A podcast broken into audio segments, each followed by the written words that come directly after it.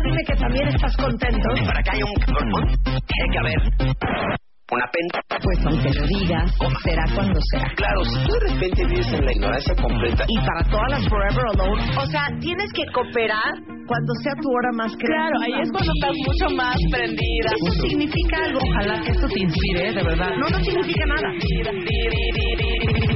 Eso se llama incompetencia. Aquellito no funciona. Yo ni le doy los buenos días, me doy la vuelta y me voy. Demasiado alto para cualquier amor. Exactamente. ¿Qué pasó, caray? Claro. Pues yo no soy buena. A ver, mátenme esta. No, pues no sé. Marta de Baile W. 10 años al aire. Buongiorno, cuentavientes. Empezando este día de una manera tradicional. Como entramos en este programa de lunes a viernes en punto de las 10 de la mañana, con ánimo, con alegría, con Sí. encanto, con amor.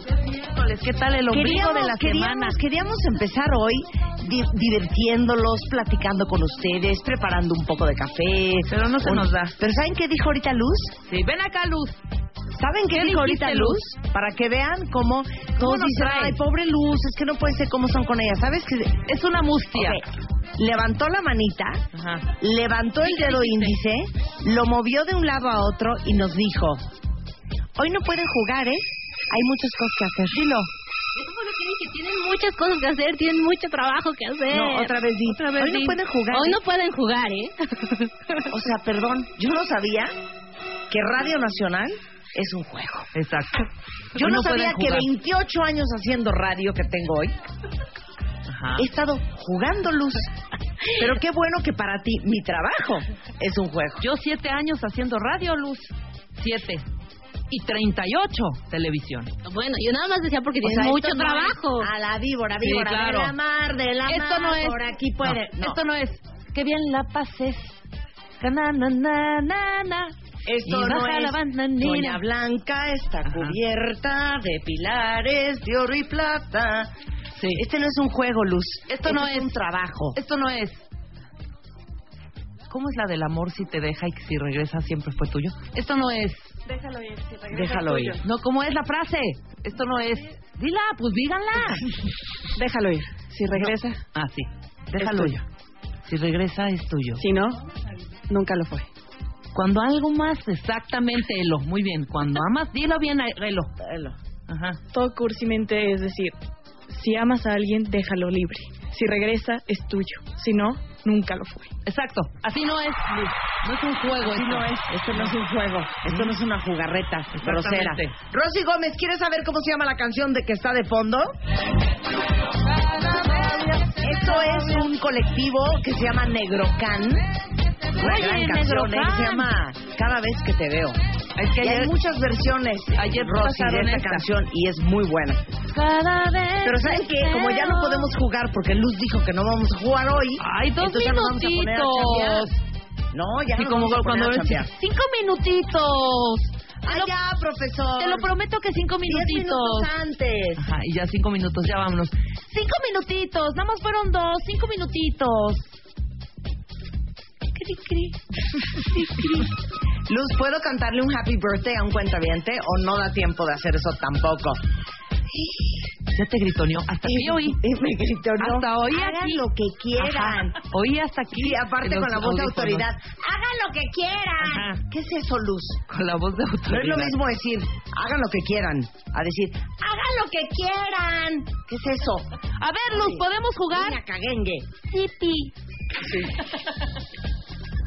¿Podemos jugar, Luz? Sipi.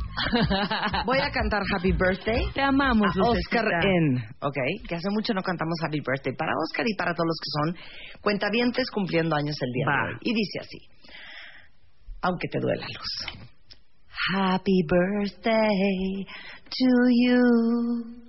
Happy birthday to you.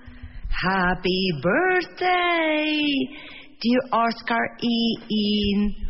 Y todos los demás que cumplen años el día de hoy. Happy birthday to you. Ahí está. Que no digan. ¿Te quieres casar este año? Cásate. Con Marta de Baile. La boda de tus sueños está a punto de hacerse realidad. Manda tu historia ahora a martadebaile.com o a wradio.com.mx. Cásate con Marta de Baile, sexta temporada. Solo por W Radio. Oigan, déjenme decirles que a hoy han llegado 1547 historias de amor increíbles. Y ayer yo sí hice mi chamba. ¿Cuántas historias me diste ayer, Luz? 100. 200 historias. ¿A 200 le diste? Estuve leyendo anoche, sentada en la sala de tele de mi casa, con mis lentes de leer, Ajá. 200 historias de amor. Muy bien. Y les quiero decir una cosa. Hoy es 4 de marzo. Les quedan exactamente 9, 10, Siete días. para mandar su historia de amor. Aquí estamos hablando de una boda que normalmente cuestan arriba de un millón de pesos, las bodas que regalamos en W Radio, de por medio. Entonces, para todos ustedes, no importa si son niña niño, niña con niña, niño con niño, si ya tienen hijos, si llevan 20 años viviendo juntos o no, aquí todos juegan. Y el regalo que nosotros les vamos a dar es una boda verdaderamente espectacular. Porque tenemos un equipo ya muy entrenado, porque es el sexto año que hacemos Cásate con Marta de Baile aquí en W Radio, para ejecutar bodas first class. Y eso significa, por ejemplo, el año pasado, Marta Sofía puso todas las flores de la boda. Eh, la música corre a cargo de DJ César Álvarez. Eh, vestido de novia, el traje del novio. La luna de miel los mandamos 12 días al Mediterráneo, incluyendo Ajá. Turquía, y los mandamos a Grecia, y estuvieron en Barcelona, y estuvieron en Croacia. El pastel lo hace Sacher Cake Shop, un pas- pasteles espectaculares. Las invitaciones, eh, las invitaciones el año pasado las hizo Flores Meyer, que son unos Exactamente. unos picudos para las invitaciones. Eh, el salón para más de 200 personas. Ajá. También, gracias a eh, José Dávalos, que Ay, es el arroba tu anillo, gemólogo, argollas. las argollas de matrimonio, el anillo de compromiso, que normalmente es un brillante de un quilate. Las fotos y el video eh, corren a cargo de Recordarte Films, que hacen unos literal documentales Ajá. de la boda de la pareja ganadora. El maquillaje y el peinado también lo pagamos nosotros. El vino del banquete, la mesa de dulces y también, ¿por qué no?, la champaña. Todo lo vamos a hacer nosotros. Ustedes realmente no van a gastar casi en absolutamente nada. Y aparte, nuestros amigos de Silly, que son los colchones con la mejor tecnología, avalados por la Sociedad Mexicana para la Investigación y Medicina del Sueño, eh, desarrollados con la más alta tecnología, con resortes Posture Tech, les van a regalar la pareja ganadora un colchón nuevecito con sus iniciales bordadas y todo. Y si lo necesitan matrimonial, matrimonial, si lo necesitan queen, queen, si lo necesitan king, king, del tamaño que lo necesite. Philips, que por segundo año consecutivo participa con nosotros eh, celebrando el amor en el Cásate con Marta de Baile, les va a regalar la pareja ganadora un vale por 50 mil pesos para comprar en su showroom todo lo que necesitan de luminarios Philips, que van a ahorrar hasta un 85% en el consumo de energía, duran 20 años y van a poder ir a su showroom que está en Victoria 24, aquí en el centro, en el DF, o ver todo lo que tiene eh, Philips en iluminación en lighting.philips.com.mx. Y ahí no acaba todo. The Home Store, con quien hicimos el año pasado el Extreme Makeover Home Edition, les va a regalar un vale por 25 mil pesos para que ustedes vayan a The Home Store en cualquiera de sus ubicaciones aquí en el DF o en la República Mexicana a escoger mil artículos para su casa, desde sábanas y toallas hasta cortinas y tapetes, hasta lámparas o sartenes. Ese es el regalo de The Home Store para los ganadores del Cásate con Marta de Baile. Y ya la cereza en el pastel súper impresionante es que Mitsubishi dijo, Mitsubishi también celebra el amor. Yo le entro, dijo. Y dijo, Va, va mi resto y Mitsubishi les va a regalar una SUV que se llama Outlander, que es reconocida como el Top Safety Pick 2015, que es el máximo reconocimiento de seguridad en Estados Unidos. Los asientos de su Outlander van a ser de piel, aire acondicionado automático, controles de audio, farios de xenón, sistema de sonido premium y caben siete personas en su Sports Utility Vehicle Outlander de Bien, Mitsubishi. bien. ¿Qué tienen que hacer ustedes para tener todo esto que les acabo de contar? Simplemente entrar a martadebaile.com o a wradio.com.mx y escribirnos su historia de amor. Y la mejor historia de amor este año se casa en W Radio.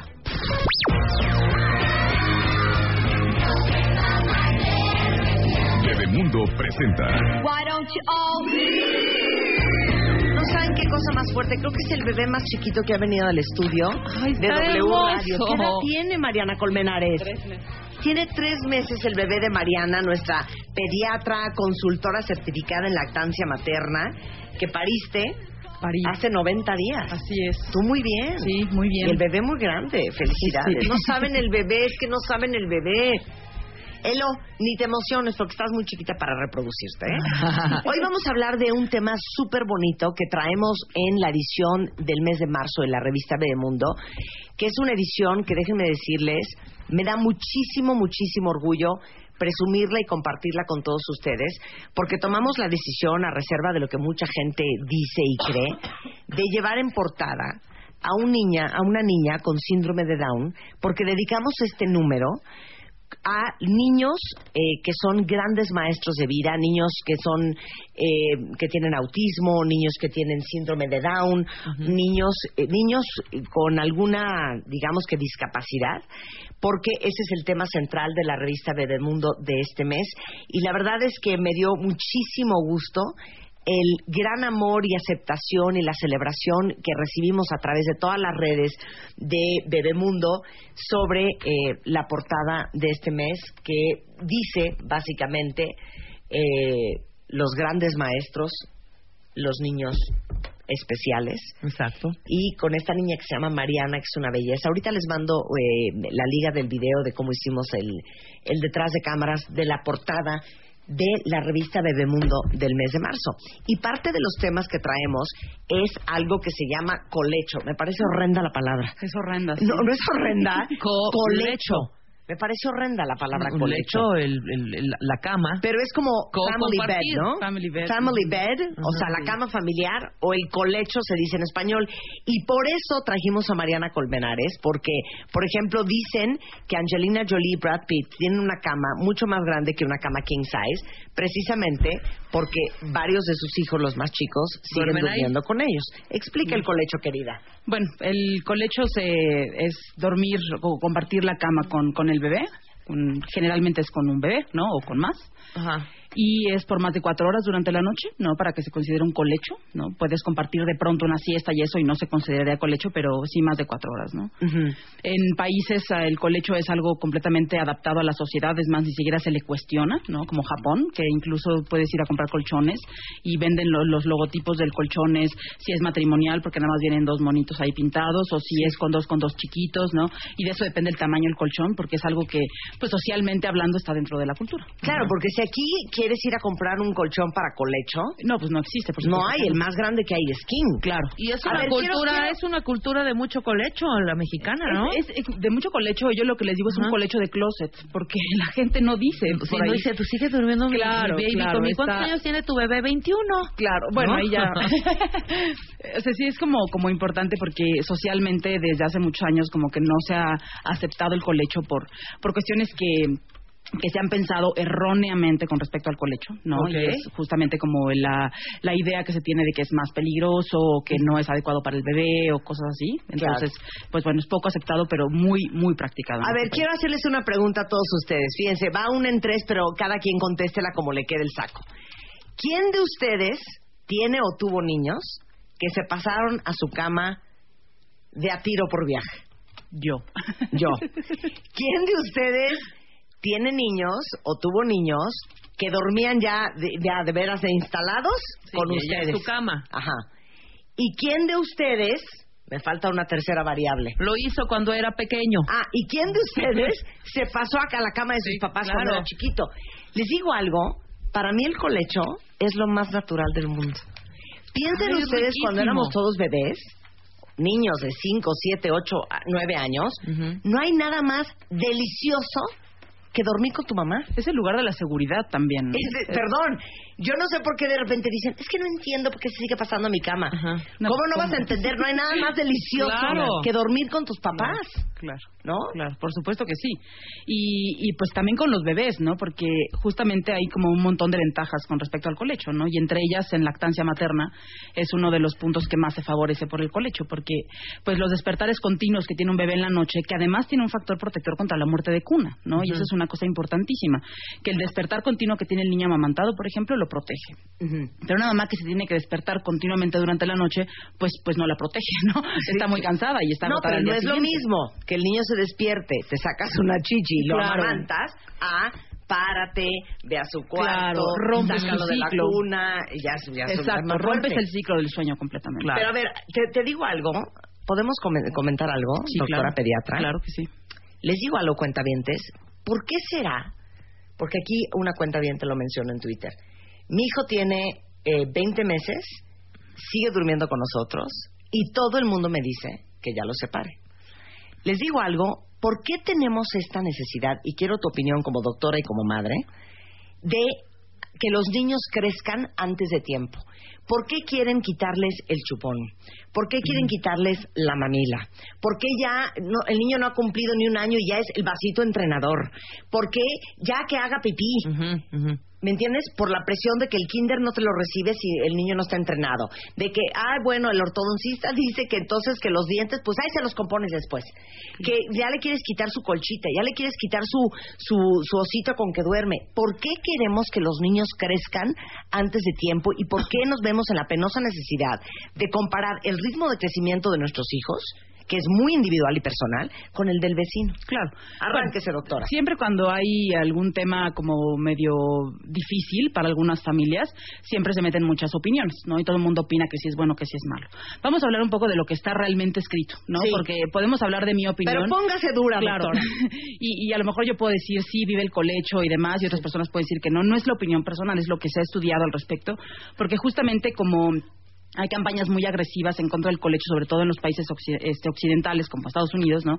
Que dicen no al colecho, han llevado a que las mujeres no lleven y las familias no lleven un colecho seguro, ¿no? Y eso es algo como muy importante recalcar, que el colecho per se no es algo que aumente el peligro siempre y cuando tengamos ciertas como reglas de seguridad, ¿no? El, el colecho no es malo y mucho tiempo antes, antropológicamente hablando, los seres humanos compartíamos la cama porque no había tres cuartos en las casas. Incluso por ahí en, en la estructura de cómo eran las casas hace muchísimo tiempo, pues las casas eran de un solo cuarto, la gente compartía, ¿no? La, eh, y compartían cuando empezó a haber como, como el tema de, de ser, de tener más, una posición social diferente, tienes Ajá. una casa más grande y tienes más cuartos y entonces empiezan a separar a la familia. Y entonces empieza a haber más camas y, y más lechos, ¿no? Y entonces empiezan Claro. los niños a quererlos separar. Pero los que protegemos el colecho, los que apoyamos esto también, en los, los niños, por ejemplo, de, de algunas culturas aborígenes o, o de antes, pues no son más eh, eh, codependientes de la familia, es más, son incluso mucho más independientes, ¿no? En el momento que deben de serlo. Pero tenemos la idea de que el niño, como tú decías, tenemos que hacerlo independiente a como dé lugar, sin entender que la parte fisiológica no es quizá el momento para, para lograr ciertas cosas, ¿no? Y en el sueño es una de esas importantísimas. El sueño no madura hasta mucho tiempo después. Y los niños no es que quieran vernos la cara y, y molestarnos en las noches para llorar y que se despiertan con miedo. Es algo que tiene que ver con, con los ciclos del sueño normales e inmaduros que tienen por la edad, ¿no? Entonces, el colecho es una forma de eh, como responder a lo básico, a las necesidades básicas del bebé, ¿no? No es no es mal acostumbrarlo e incluso en la literatura médica que, que se ha investigado del tema, la- los estudios que han dicho que es más peligroso y demás, no habían como contemplado o no habían separado que los resultados así de negativos eran porque había mamá fumadora o había un papá, uno de los padres o con obesidad o que alguno tenía abuso de sustancias, por ejemplo, o que dormían en un sillón, no simplemente era dormiste ayer con tu bebé, en Claro. el caso de muerte de cuna, sí, sí dormí con él, pero no sabían si era porque había dormido en un sillón, en un sofá, en un colchón separado de que hubiera un hueco, o sea, que no había estas cuestiones de seguridad. Y entonces, eh, en realidad, no, no era más peligroso porque estas son las cuestiones peligrosas del colecho, ¿no? Claro, y ahorita vamos a, a regresar a hablar de los beneficios específicos para todas, que aparte me hace muy feliz ver la cantidad de ustedes que duermen con sus hijos. Un aplauso y las felicito. Sí, por supuesto, porque es algo muy rico y es algo muy fácil, ¿no? De poder descansar todo. Y es que es algo muy natural. Muy De natural. veras es algo muy natural. Y les digo algo, eh, alguna vez algún pediatra, eh, cuando empezábamos a hacer Bebemundo hace 14 años, me dijo algo que nunca se me va a olvidar. Regañar a un niño que se hace pipí en la noche en la cama o que se hace pipí en los calzones porque apenas está aprendiendo a dejar el pañal y regañarlo es como regañar a un niño que se cae cuando está aprendiendo a caminar. Entonces, yo, yo sí les digo que sigan su instinto de madre, que protejan su maternidad, porque de repente la presión social de la suegra, de tu mamá, del colegio, del kinder, de la guardería, de que deje el pañal, que deje el chupón, que se le van a arruinar los dientes, que ya no tome mamila, este, que O ya pecho. duerma solo, ¿eh? Que ya no tome Que ya pecho. no tome pecho. Eh, esas chichis son mías, porque a veces hasta los maridos dicen Sí, eso. claro. Les digo una cosa, protejan su maternidad, porque la madre, ahora sí que como dice mi mamá, mother knows best. La madre sabe lo que es mejor para su hijo. y No lo cargue, se va a embrasilar. No lo mezca, se va a acostumbrar. Perdón, son pocos los años de vida que vas a tener a tus hijos contigo. Estoy a punto de llorar. De- porque un día los hijos se van y se van a estudiar a otro país. Claro. Y ya las hijas crecen y ya no están contigo y ya no te necesitan como te necesitaban antes. Y qué delicia que puedas disfrutar a tus hijos estos primeros años de vida. Protejan su maternidad. Regresando con Mariana Colmenares, siete beneficios del colecho, o sea, dormir con tus hijos en la misma cama. Regresando en W Radio. Este mes en la revista Bebemundo, niños maestros, down, autistas y sobredotados. Lo que todos tenemos que aprender. Duerme contigo, te explicamos por qué no es mala idea. Todo sobre los pañales ecológicos para pompas menos rojas. Cuida lo que come y alimenta su inteligencia. ¿Tienes celos de tu hija? Te decimos qué hacer para que dejes de sentirte así. Bebemundo. Una revista de Marta de Baile. Este mes en la revista Bebemundo, niños maestros, down, autistas y sobredotados. Lo que todos tenemos que aprender. Duerme contigo, te explicamos por qué no es mala idea. Todo sobre los pañales ecológicos para pompas menos rojas. Cuida lo que come y alimenta su inteligencia. ¿Tienes celos de tu hija? Te decimos qué hacer para que dejes de sentirte así. Bebemundo. Una revista de Marta de Baile.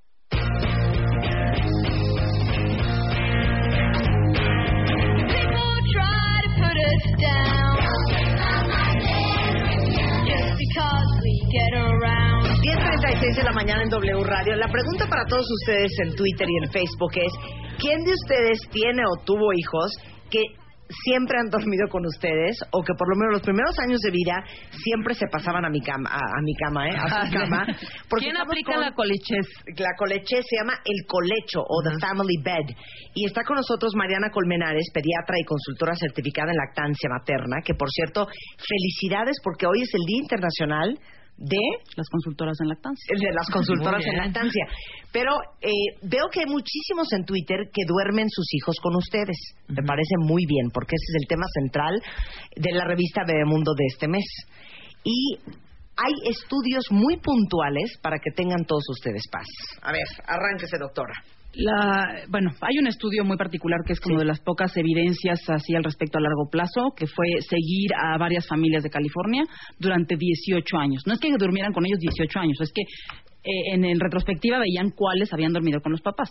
Y encontraron que de estas familias, eh, en los niños, no había ninguna diferencia eh, en, en absolutamente nada, ni en tu acercamiento sexual, ni en la codependencia que pudieras tener con tu mamá o con tu papá, ni en la- un comportamiento antisocial, ni abuso de sustancias, ni ninguna otra situación que pusiera eh, en, como en riesgo el haber dormido con tus papás, ¿no? De chiquito. Entonces, es como la evidencia que existe actualmente. No hay nada que hable. O sea, no se van a traumar. No se van a no van a traumar ser niños codependientes. No van a ser niños sexualmente trastornados. Para nada, de eso. Puede ser una mamá que jamás duerma con su hijo y que tenga una codependencia mucho peor que el que durmió con él. Claro. ¿no? Claro. O sea, la, la práctica del colecho es una es una pequeña parte de lo que es la crianza, no no es todo, es una pequeñísima parte de la crianza que definitivamente quien escoge el, el, el- el practicar el colecho, que tampoco es para todos, tiene que ser una decisión muy muy personal personal y muy familiar y una decisión sobre todo lo que lo que se dice en el ámbito médico es que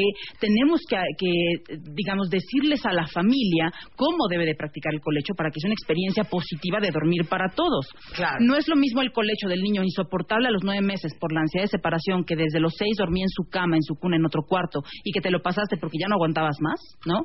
Al que desde el principio decidiste que fuera un colecho y lo sacaste. Tengo varios papás que al año y medio por ahí sacan a los niños de la cama a su cuarto y de pronto lo que les parecía que iba a ser algo imposible resultó ser algo súper fácil. El niño se adaptó perfectamente bien. ¿Hasta cuándo el colecho? Tampoco hay claramente una edad en la cual sea eh, ya a fuerza sacar al niño a la cama, ¿no? Hay eh, por ahí una antropóloga, Sutherland me parece se llama, que es este de, de UK, ¿no? Ella habla que mm, aproximadamente eh, coincide con la madurez del sueño y es hasta los cinco años. La mayor parte de los niños se van solos entre los tres y los cuatro, pero la familia si lo quiere sacar al año o si lo quiere sacar a los dos es decisión muy personal, ¿no? Yo no comparto mucho la idea del entrenamiento para dormir y estas cosas porque no no van O sea, de acuerdo a la dejarlos llorar y ay, es horrible. En No lo los absoluto, dejen ¿no? llorar, En lo no los absoluto, dejen no. llorar. Es- eso es negativo en muchos sentidos, ¿no? Se vuelven niños ansiosos que continúan teniendo niveles elevados de cortisol y de adrenalina, aunque ya no lloren, ¿no? Es como el que tiene un jefe de terror, ¿no? Y vas al trabajo súper contento y vas así, sí, no pasa nada, ¿no? Pero al rato con una colitis de miedo, ¿no? Diarreas y demás, porque A lo ver, que tienes es mucha eso, ansiedad. los niños que los dejan llorar Sí. mucho. Está, hay por ahí estudios que han evaluado como los niveles de, de las hormonas de estrés, ¿no? Que son el cortisol y la adrenalina en el niño que dejan llorar, ¿no? Lo, lo que pasa en los cuneros, en los hospitales, en las casas cuando dejan llorando a los niños para que se acostumbre, ¿no? Es el para que se acostumbre y que haga pulmón, bueno, es algo que no, no comparto para nada. Estos niños, como, pues como cualquier animalito de la naturaleza, ¿no? Si ve que algo no va a resolverle su bronca, pues lo deja de hacer porque no es algo que esté sirviendo. Pero aún así no deja de sentir la ansiedad que le está generando la separación.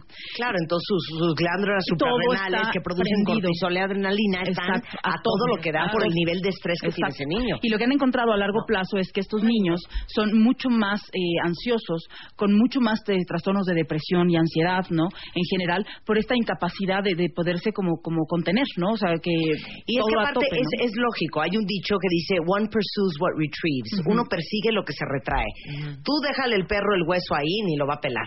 Si agarras ese hueso y lo avientas, el perro sale corriendo. Igual en la edad adulta.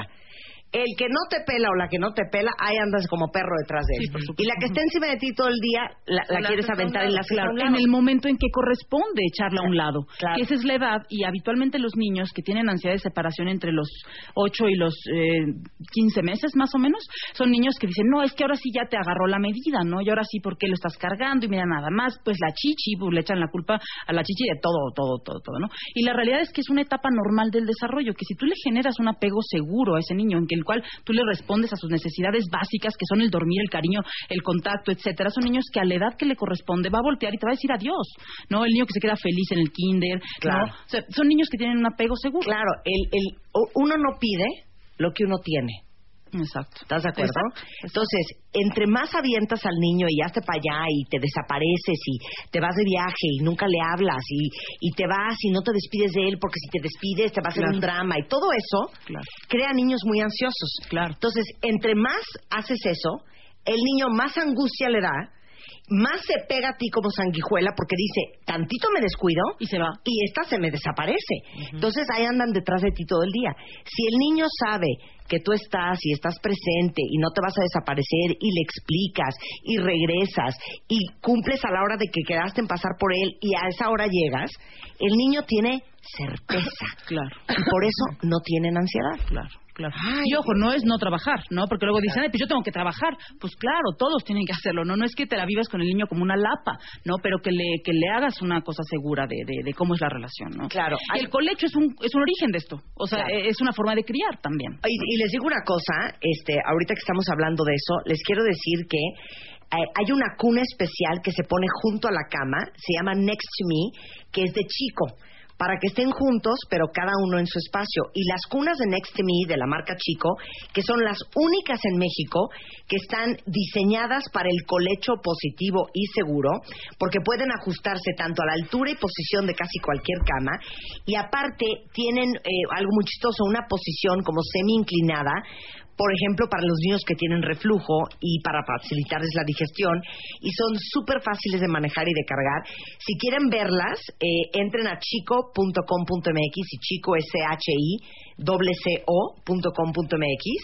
y las venden en Liverpool, las venden en Palacio de Hierro, las venden en Sears y eh, también las pueden ver en Facebook eh, como Chico México. Pero ahorita hablando del colecho, vean esas camitas Next to Me que son de Chico que pueden adaptarlas al colchón de su cama que están increíbles. Por último, beneficios de dormir con tus hijos. Eh, bueno, los beneficios es que estás cerca y eres muy sensible a sus necesidades claramente y rápidamente, ¿no? O sea, lo tienes junto. Eh, también concilia el sueño más rápido toda la familia porque no tienes que levantarte y el descanso es para todos, no nada más para el bebé. En la lactancia, pues favorece las tomas nocturnas y eso aumenta la producción de leche porque hay más prolactina en la noche, ¿no? Regula los patrones de sueño, la mamá se unifica en el patrón del sueño del niño, la producción de leche depende de este hormona y por eso en la noche es mejor, regula la temperatura mucho mejor, regulan la respiración, hay menos ansia de separación y, eh, y súper importante, lo que dice UNICEF y la OMS, etcétera, el colecho es buenísimo, tiene que ser un colecho seguro, Claro que una cuna que se adosa a la cama, como, como la cuna Nexumi, pues es muy buena opción, ¿no? Porque está en una superficie separada de tuya, pero aún así con todos los beneficios del resto del colecho. Junto, junto pero pegado. Junto, exacto, ¿no? Y lo importante del colecho es que lo hagan con seguridad. Siempre tiene que haber seguridad y el niño tiene que estar dormido boca arriba. A ver, ¿qué es seguridad? El niño boca arriba. No hay forma de que esté de lado. La evidencia científica ha demostrado que es boca arriba. ¿A partir de qué edad? A partir de que nace. O sea, el niño nace hasta, pues, hasta que se voltea cuando el niño se voltea, pues ya no, no hay riesgo, ¿no? Que generalmente es entre los seis y los ocho meses, ¿no? La superficie debe ser firme. Actualmente, eh, pues ya no hay tantos colchones de agua como había en los ochentas, ¿no? Pero se recomienda que no sea un colchón de agua, tiene que ser una superficie dura, firme, que no haya una, eh, un espacio entre el colchón, por ejemplo, y una pared, o entre el colchón y la cuna de colecho, que no haya un espacio en el cual el niño se pueda caer hacia adentro, porque entonces eh, podría provocar asfixia. No pueden dormir con otros animales. Es recomendado dormir con el bebé nada más y no con bebés, a menos que ya tenga más de un año, con otros bebés, con otras de la familia, pero siempre preferentemente solo uno, ¿no? si es prematuro, no se recomienda. Si es de bajo peso, no se recomienda. Si mamá o papá es obeso, no se recomienda. Si fuman o toman alguna droga de algo o pastillas para dormir, no se recomienda todos estos factores tienen que estar como, como orientados por el profesional de la salud, por el médico, para que entonces lo puedan hacer correctamente, ¿no? Y no en futones, no en sillones, no con el tío en el sillón de la tele, no, es en la cama, eh, en liso, en plano, en firme. Muy bien, te quiero. Mariana. Yo también, Marta. Me gusta mucho tu punto de vista sobre la maternidad. Muy bien, adelante para Mariana Colmenares. Que eh, el tema del colecho, si quieren leer más, está en Bebemundo, en la revista de este mes, que traemos aparte del colecho niños maestros, down, autistas y sobredotados, lo que todos les podemos aprender. Pañales más verdes, cómo alimentar a tu hijo con inteligencia. Tengo celos de mi hija. Eh, eh, lo tenemos todo menos sexo, hablando un poco de pareja. En fin, busquen la revista en su puesto de periódicos, tienda de autoservicio.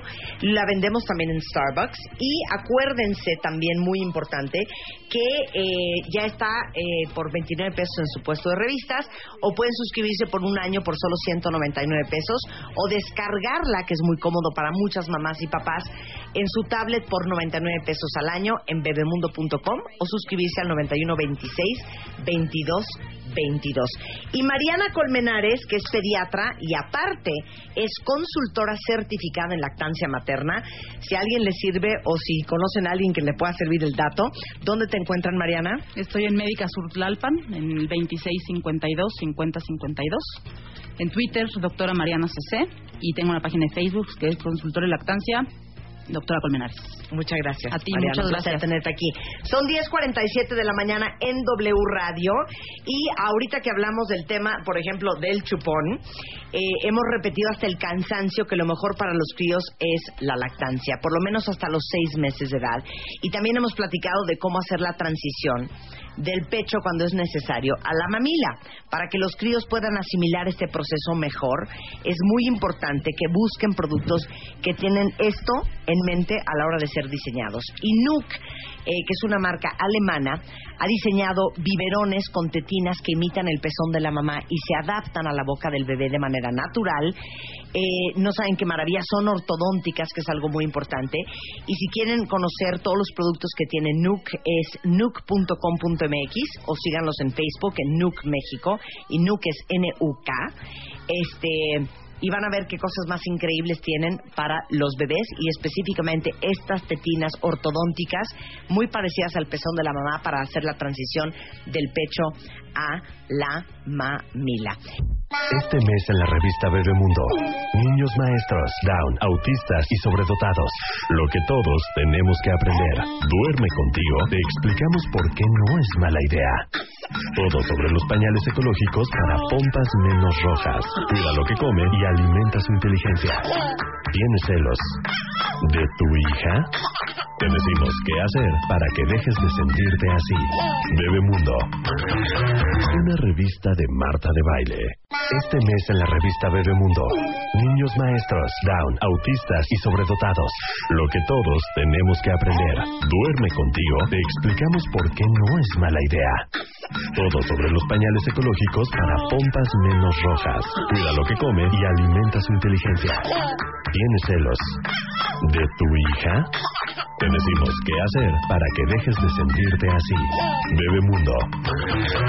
Una revista de Marta de Baile. Son exactamente las 10.48 de la mañana en W Radio y si no se han dado cuenta que los críos ya no escuchan el tipo de música que nosotros escuchábamos porque cri cri como que ya no está tan de moda, déjenme decirles que les tengo una sorpresa. Está con nosotros Mariana Mayol, que en estos días está presentando su espectáculo en el Teatro Milán y un nuevo disco dedicado especialmente para los niños que les va a encantar. Qué padre que te dedicaste a cantarle a los niños, hija. Ay, hola Marta, un saludo cariñoso a todo el auditorio. Bueno, pues aquí estamos. Hola bienvenida, Rebeca. bienvenida, querida. Muchas a ver, ¿de gracias. dónde eres? Soy argentina, pero Ok. ya soy mexicana. Hace 17 Ya. años que vivo aquí, muy feliz. Oh, ya, Este, mexicana. O sea, nuestra adopción. argentina. Ah. Sí, claro. ¿Qué fue de Shusha, por cierto, eh? No sé, por Ah, allá ahí ya cambió de género. Creo que ya no se dedica a los Sí, niños. ya pero no. Por ahí está. Oye, te felicito. Muchísimas ¿Y de qué hablan tus canciones? Mira, hay canciones de distintos temas. Tenemos, eh, pues, temas que, que creemos tienen que ver con la infancia y que pueden hacerle resonancia a los niños. Hay, por ejemplo, un corrido que habla de la relación entre un niño y su mascota. Se llama Mi perro amor. Eh, hay canciones que son para jugar, que son muy lúdicas. Eso es un poquito lo que buscamos también, que haya participación, que haya esta cuestión de la coordinación motriz también. Eh, hay canciones que hablan de amor, hay canciones que hablan de abrazos, besos y apapachos, que es el nombre del disco. En fin, eh, tomamos un poco temas que, que surgen incluso desde mi propia infancia, cosas que me pasaban y que, y que luego se convirtieron en canciones. eh, y que esperamos eso, ¿no? Que tengan resonancia en los niños de ahorita. Claro, pero es que la música de los niños hoy en día, yo no sé qué música oyen los niños. Ya oyen a Justin Bieber, oye. Sí, ya oyen a Justin- años y ya... ¡Qué horror! Sí, exacto. Bueno, déjenme no. decirles que yo de chica escuchaba Queen parada en la mesa de la sala, bailando con mi mamá muy feliz también, ¿no? Eh, sí podemos tomar algunas otras cosas, pero eh, hay, habemos algunas personas que, que nos dedicamos a pensar en, en los niños, a pensar en la infancia y qué, qué decirles, de qué manera. Eh, que el texto sea un texto apropiado, que la melodía, ¿no? También, este, que los arreglos estén cuidados, que sean discos que nos guste escuchar también a los papás, ¿no? Es un Claro. disco que yo llamo disco herramienta porque pues a los niños les sirve para divertirse y jugar, Claro. a los papás para los momentos eh, álgidos del día a veces, ¿no? Para ir en el carro para la hora de bañarse. Y perdón, no quiero sonar cursi, pero, pero canciones con mensajes positivos, con valores, Ujú. ¿No? Que le dejen algo al niño. Y sabes qué? Alargar un poquito y proteger la infancia. O sea, ya hoy los niños de 5, 6, 7 años ya se comportan como cuando nosotros teníamos 12, 13 y 14. claro. ¿no? Sí, algo de eso hay. Yo creo que es un poquito como prestarse atención a uno como adulto. ¿Qué le vas a ofrecer? ¿No? Tomarte el tiempo para investigar, a ver qué hay y qué le vas a ofrecer. De qué manera nos conectamos todos. También un poco la propuesta es justamente ofrecer materiales que los niños puedan jugar y que los papás puedan usar este como pues como medio de comunicación también, ¿no? Oye, y estás haciendo, bueno, hiciste duetos con Benny Barra, con Julieta Venegas, y ¡ay, ya! ¡Con Chabelo! Sí. ¡Ay, wow! Has, has sido Chabelo, ¿verdad? Eres como Claro. De Chabelo, de En. Familia con Chabelo. Así es, estamos los domingos ahí con unas, unas capsulitas chiquitas, Muy bien. este, jugando y, y ofreciéndoles a todos los niños estas estas canciones. Músicas ¿no? y alegrías. a ver, pero es. el disco, ¿dónde lo podemos comprar? El disco ya eh, a partir del 8 de marzo está en tiendas y bueno, y en las redes lo pueden bajar también de ahí o pueden venir al teatro y buscarlo ahí. A ver, nos vamos a invitar al teatro porque. Mariana, amiga de todos los niños, no viene con las manos vacías. Mira qué bonito fondo le voy a poner. Suéltale. Eso es solamente para papás cuentavientes, ¿ok? Fíjense bien, vamos a regalar cuántos pases para el show. Tenemos 10 pases dobles, Wow. 5 para sábado y 5 para el domingo entre este fin de semana y el que viene, ya que se comuniquen con producción y les digan qué día quieren ir. Tenemos esos 10 pases dobles y Eso no es todo. y Tenemos tenemos 10 discos también para regalar. Muy bien, ahí de cuentaviente por delante. A ver, ¿cuál es tu Twitter, mi queridísima Mariana? Ahí estamos en Mariana Música. Mariana, Mariana Música. Mariana Música, es el Twitter de Mariana. Ahí está. Entonces, mándenos su ID de cuentaviente. Los primeros cinco eh, que nos escriban, bueno, pases dobles para el sábado y luego cinco para el domingo. Y les vamos a regalar 10 discos de Mariana Mayol. Así es. Así te conocen Mariana Mayol. Mariana Mayol. Y así Mariana me dicen Mayol. los niños cuando vienen al teatro. Mariana Mayol. Todo junto como si fuera un solo nombre. Ay, ya, qué divinos. Ok, ¿cuándo es la obra? Estamos todos los sábados y domingos en el Teatro Milán a las 12.30 del día. Ajá. Perfecto. A las 12.30. De la tarde. Milán está Boletos ahí en en la, la calle taquilla. de Milán.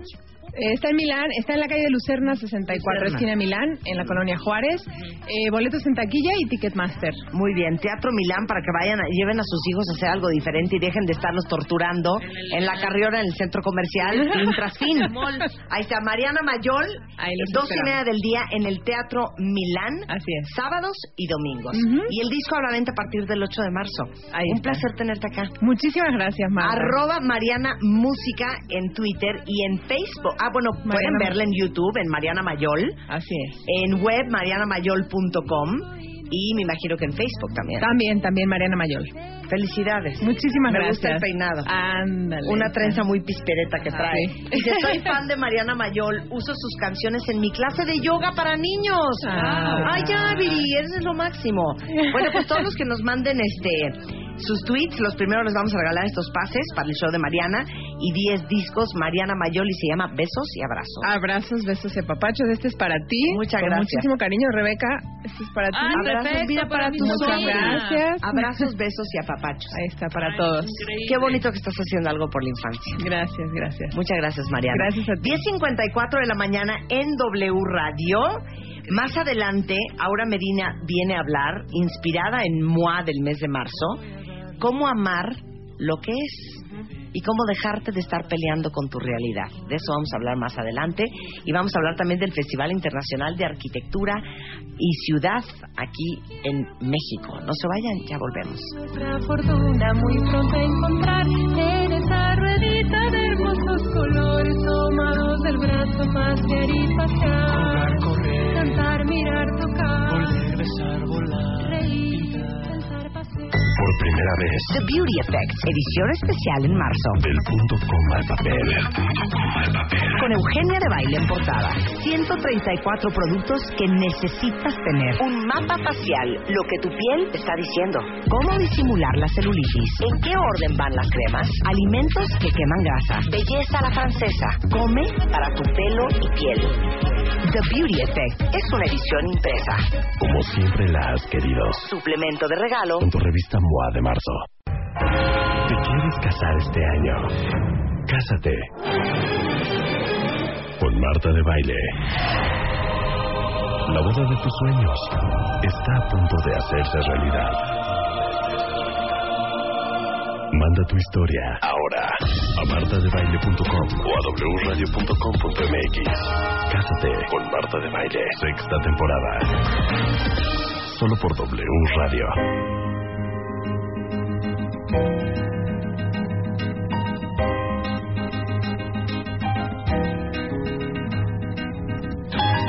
De por sí vamos a hablar de algo medio cardíaco y me ponen la de Breaking Bad de fondo, de veras. Son las 11.06 de la mañana en W Radio. Les acabo de preguntar en Twitter y en Facebook, ¿quién de ustedes está más que claro en que el día que se muera, paréntesis, qué mal humor morirse, cierro paréntesis, va a donar sus órganos. Y la verdad es que estoy bastante impresionada porque en mi timeline de Twitter, por lo menos, estoy viendo que muchísimos de ustedes lo tienen bastante, bastante claro. El día de hoy vamos a hablar de esto eh, porque déjenme decirle que una persona que dona sus órganos, Ricardo y Vanessa me corrigen, cuando ya no los va a necesitar, puede salvar más de siete vidas. ¿Esa estadística es correcta? Totalmente correcta. Es totalmente correcta. Ricardo Mujica Rosales es director ejecutivo de la Fundación Carlos Slim y Vanessa Slim Domit, portavoz de la campaña, la campaña de donación Héroes por la Vida, porque en México increíblemente solo hay, oigan esto, 3.3 donadores por cada millón de habitantes, que si lo comparamos con España son 36 millones de donadores. No, 36 donadores por cada millón. y nosotros tres. ¿Y cuántos de ustedes no conocen a gente, yo sí conozco a alguien, que está en una lista, que creo que hay como 2.000 personas antes que él, para un trasplante de riñón, por ejemplo? Arránquense, Vane y Ricardo. Bueno, hola Marta, gracias por recibirnos.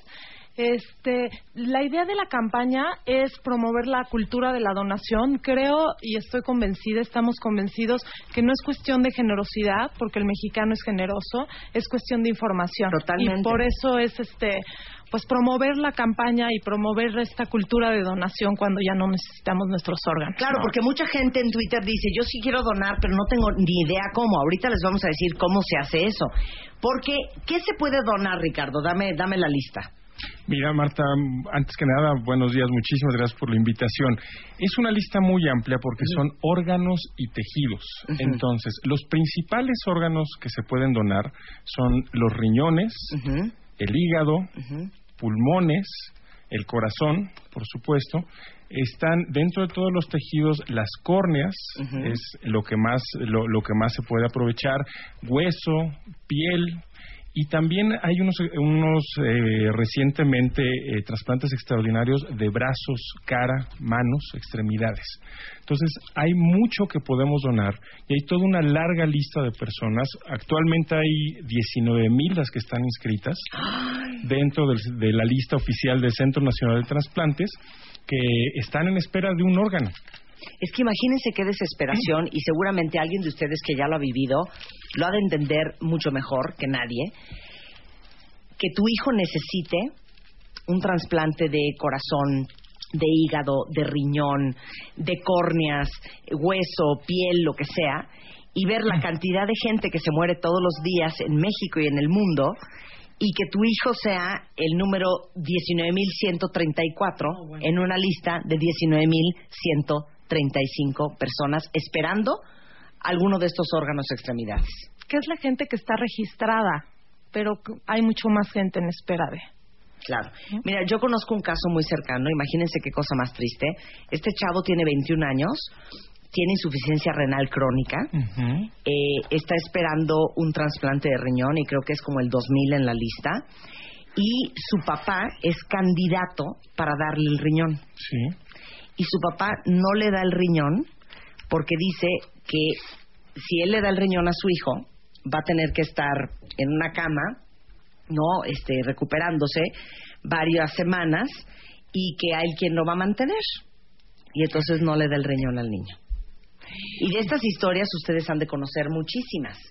Mira, te, cuento precisamente con esto que estás comentando. Te, empiezo por decir algo, ahorita que estaban en el corte y que hablaban de que el 10% de las muertes son por una mala alimentación. Eso está muy asociado.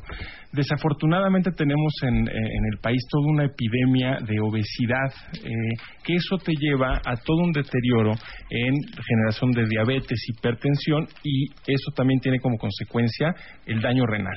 Entonces, la lista que existe, eh, desafortunadamente, es muy probable que vaya aumentando la necesidad. Y son, como tú cuentas, son más de 19 mil personas que están en la lista, pero cada una de ellas hay una historia detrás de esas personas.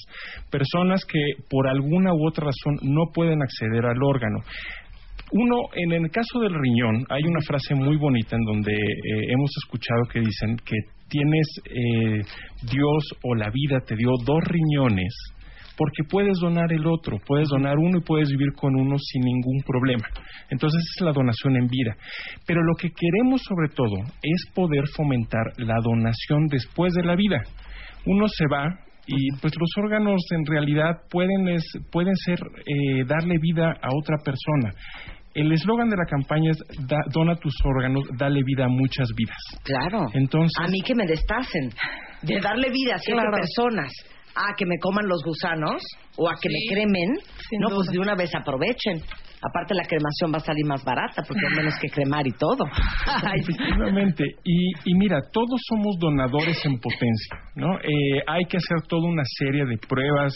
Los médicos tienen que, que ir por todo un protocolo muy riguroso, pero finalmente todos en potencia podemos donar.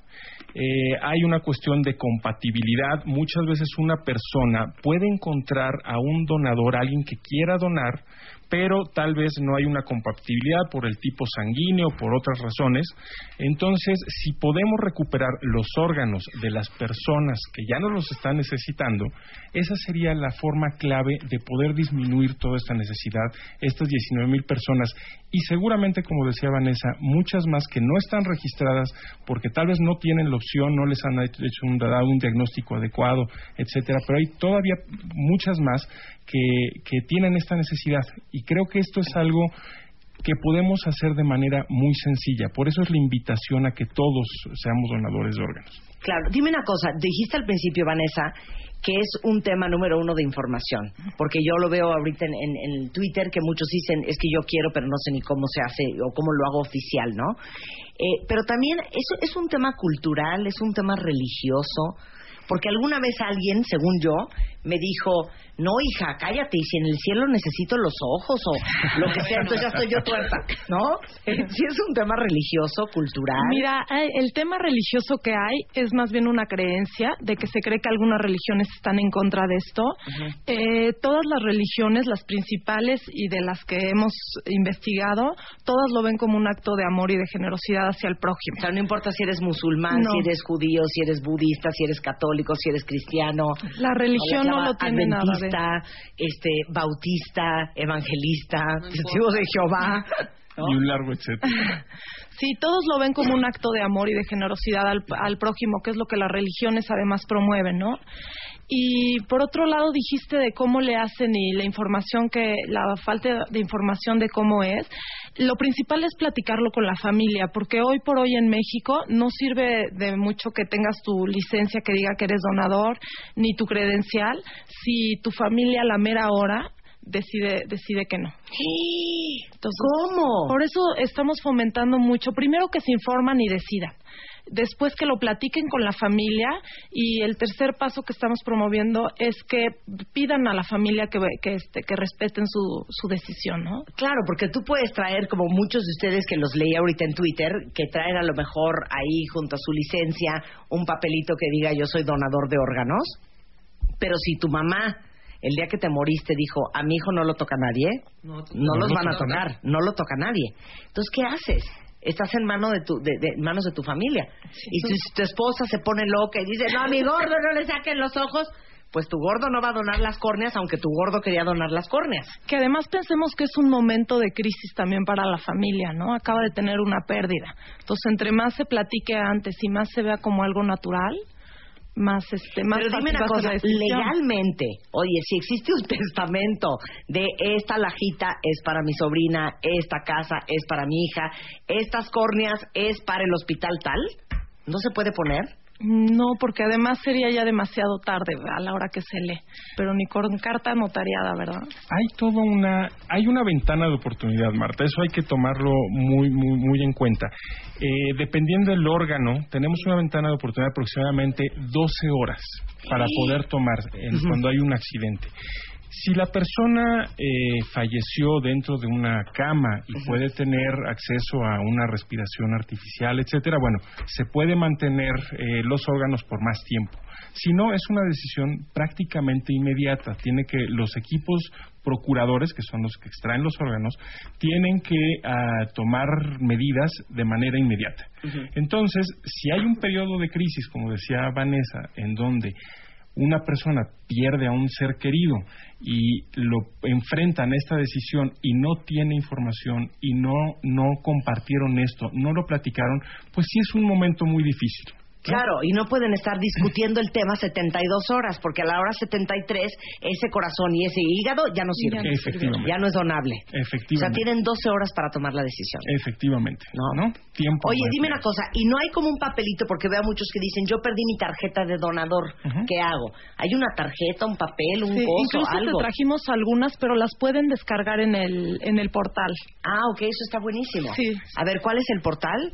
Mira, la, en la página es www.héroesporlavida.org. Ok. Ahí este portal lo acabamos de lanzar con información general sobre el tema de la donación de órganos, el tema de trasplante y tiene, como estás viendo ahorita en la pantalla, es un registro muy sencillo de seis campos en donde es prácticamente tu nombre, eh, el que tú estás diciendo que quieres ser donador y la tarjeta la puedes descargar electrónicamente o la puedes imprimir. Electrónicamente lo que facilita es precisamente esta acción de poderla compartir a través de redes sociales, a través de correo electrónico, para que tus familiares sepan que quieres ser donador. Mm. Ay, la voy a, yo la voy a llenar ahorita enfrente de todos ustedes. Pásame esa pluma, Ricardo. Perfecto. A ver, les estoy tuiteando la liga y igualmente la vamos a postear en Facebook para el formulario donde ponen sus datos y eh, automáticamente ustedes pueden imprimir esta tarjeta que tengo en mi mano y traerla en su cartera. Dice Héroe por la Vida y atrás viene nombre. Entonces aquí voy a poner Marta de Baile.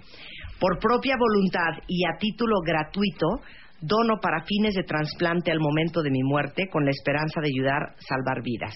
Firman, pones tu país, México, DF, tan tan, y dice aquí, recuerda comentar con tu familia que has decidido ser un donador voluntario de órganos, ya que será necesaria su aprobación cuando llegue el momento. Entonces, esta tarjeta, ahorita les mando la liga para que la puedan imprimir todos ustedes y tenerla. Aquí voy a mandar una liga con mi tarjeta. Y nada más piensen que hay niños, niñas, mujeres, hombres, más de 19.135 personas en una lista de espera esperando recibir un trasplante de algún órgano o tejido. Y piensen, ¿cuánta gente se muere diario en México? No conozco el dato. Marta, ahí sí me agarraste fuera Pues se han de ser muchos, ¿no? Se han de ser muchos. Digo, no creo que sean 19 mil todos No, los días, pero yo pero, creo que sí han de ser pero sí han de ser muchísimos. muchos. Imagínense ¿Sabes que por qué? lo Que menos la mitad donara. Bajamos, además de bajar la cantidad de gente en espera, bajamos el tiempo de espera de, de la gente que está esperando, porque igual puede esperar varios años a que le llegue un, el, riñón, el riñón o el corazón o el hígado que necesita, ¿no? Entonces, qué padre que impriman su tarjeta, qué increíble que, que, que quieran donar, pero lo más importante de todo, esta sí es una conversación, o sea, de veras, hoy que lleguen a su casa, de oye, mi amor, we need to talk. No, pues sí. ¿No? Y tengan la conversación con su familia, amenácenlos que les van a jalar las patas en la noche si no respetan sus deseos de donar sus órganos el día que se mueran. Oigan, pues muchísimas gracias, ¿eh? Toda la información está en www.héroes Por- héroesporlavida.org. héroesporlavida.org. También tenemos nuestras redes sociales en Facebook, en Twitter, Héroes por la Vida. Ahí podrán ver eh, que creo que están padrísimos. Hay muchísima gente que se ha sumado a la campaña, artistas, deportistas, eh, empresas, organizaciones sin fines de lucro, en donde nos han hecho el favor eh, de grabar mensajes de que van a ser donadores. Tenemos ya ahorita aproximadamente 70 personas muy reconocidas en donde podemos, te puedo platicar de, de futbolistas, Ricky Martin, eh, Chayanne se va a estar sumando con nosotros para mandar todos estos mensajes de que ellos también son donadores eh, y, y son, son figuras que creo que nos pueden ayudar a impulsar mucho esta, esta campaña. Eh, Romero Brito, el artista pop reconocido en todos lados brasileño, él nos donó el arte para, para el logo de Héroes por la Vida. Eh, también es un convencido de este tema. Es decir, creo que lo que tenemos que estar haciendo aquí es sumar, sumar, sumar y que esto sea algo que todo mundo lo tenga eh, como algo natural, en que se comparta y ya sea un paso automático. Claro, aparte saben que no se preocupen todos los que me están escribiendo en Twitter. Es que a mí me dio hepatitis de chiquito. Es que yo tengo este miopía y tengo astigmatismo, que por cierto, ahorita viene con nosotros el doctor Mario Mercado, que es médico cirujano oftalmólogo. No se preocupen por eso. Ya los doctores verán cuál parte sirve y cuál parte no, si el riñón está en buen estado, si su hígado no, pero el páncreas sí. No se angustien. Ustedes llenen la tarjeta, traigan eso, yo lo acabo de meter a mi billetera junto con mi American Express de que yo voy a donar mis órganos el día que me muera. Tengan la conversación con su familia y ya los doctores se harán cargo del de el estado de salud de sus órganos o, tejidos o córneas. Muchas gracias, Vanessa. Gracias, Marta. Y felicidades. Muchas gracias, Ricardo. Muchísimas gracias, Un placer tenerlos acá. ¿Te quieres casar este año? Cásate. Con Marta de Baile. La boda de tus sueños está a punto de hacerse realidad. Manda tu historia ahora a martadebaile.com o a wradio.com.mx. Cásate con Marta de Baile, sexta temporada. Solo por W Radio.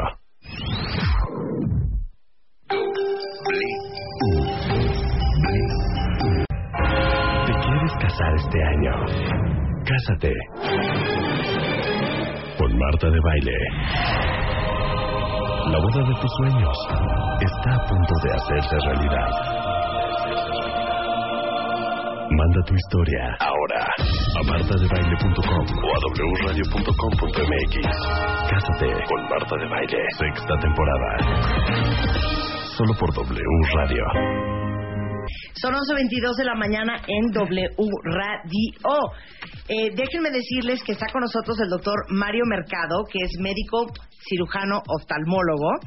Y yo sé que, eh, por ejemplo, a quién le pasó que un día podían leer perfectamente los subtítulos de las películas o las letras más chiquitas de un libro y de la noche a la mañana chámpatelas. No veo nada. Te digo una cosa, Mario. Ni la carta de, la, de, los restaurantes. Yo cumplí 42 años y ya, ya no puedo leer un menú por ejemplo. sí, buenos días primero. Buenos días, querido. Bienvenido. igual, buenos días también para tus cuentas. Te voy a decir otra cosa que no puedo leer. A ver, pónganme aquí en Twitter qué es todo lo que no pueden leer. Yo no puedo leer la etiqueta de unas vitaminas. Ni yo. No hay forma. No hay manera las letritas chiquitas que dicen direcciones de cómo untar, poner. claro. Todo eso chiquito. Hijo, mano, me cuesta mucho. El menú tampoco. El menú yo sí todavía, ¿eh? No, yo el menú ya no lo puedo leer. Sí lo puedo leer. A ver, ¿qué? A ver. Manejando ya no veo los, las indicaciones de los letreros de las avenidas, los verdes. Ya no veo. Ya no ves champotón. Ya no veo eso. 2.5 kilómetros. No, esta sí está ciega. bueno, este, ¿es normal? ¿No es normal? Bien, pues eh, en realidad estamos hablando de esto que nos mencionan, dos, dos fenómenos diferentes, ¿no? Es decir, alguien que no puede ver de cerca de manera, pues aparentemente rápida, hasta a veces súbita, es lo que llamamos normalmente la vista cansada. Y esto ocurre cuando andamos todos los seres humanos, independientemente de la talla, del color o del sexo, alrededor de los 40 años.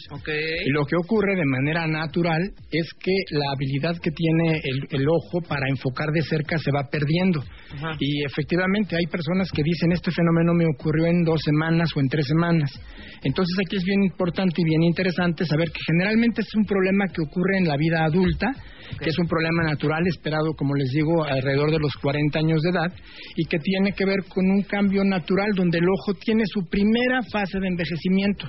Y no quiere decir que se va a echar a perder ni nada, sino que ya no va a poder enfocar de cerca. Esto es para, esto es para los... Para claro, porque yo veo perfecto de lejos. Así es, de hecho esa es, esa es una de las grandes ironías. entre, entre mejor vista tenga la persona o haya tenido durante toda su vida para ver de lejos, hasta jactarse, veo hasta el, hasta el logotipo del avión. Sí, se va pasando esas personas son las que van a tener el problema de visión cercana más rápido y más notable.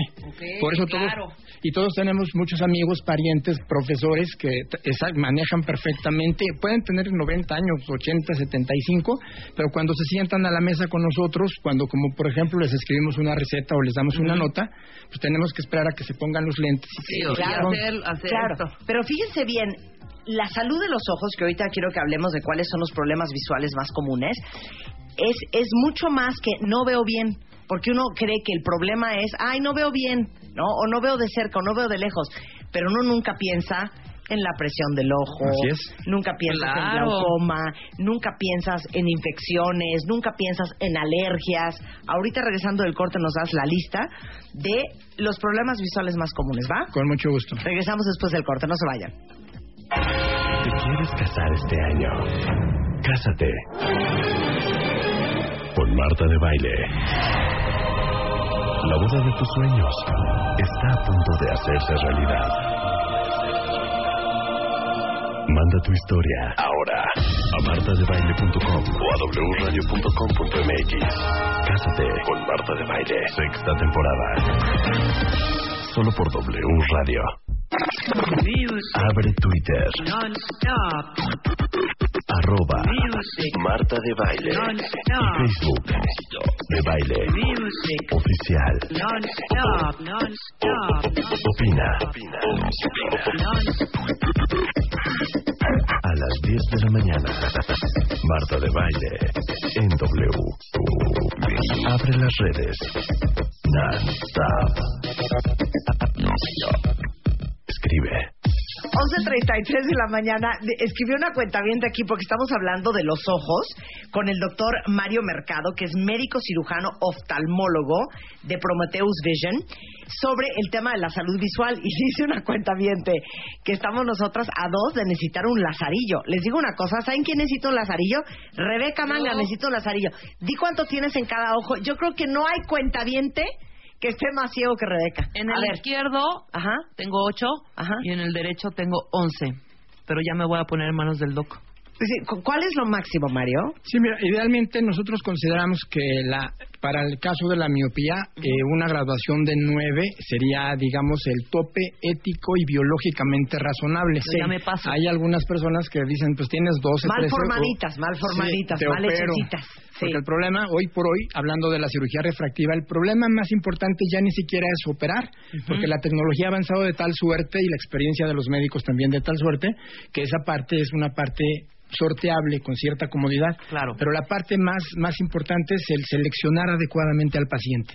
Es decir, siempre una plática de un paciente como tú que tiene esta inquietud o que tendría la inquietud empieza diciendo que no todas las personas que se quieren operar se pueden operar. Claro. Y no todas las personas que están operadas debieron haberse operado. Muy bien usted, doctor, un hombre con ética. Entonces, Muy bien. aquí ya tenemos el escenario completo. Cabe decir, aquí no voy a decir al, al aire tu edad, ya me la, me- ya me la contaste, pero, 54, pero cuando, 54. cuando, cuando, este, los seres humanos tenemos una edad un poquito mayor de los 40 años, afortunadamente la tecnología nos permite jugar un poquito con graduaciones algo más altas. Okay.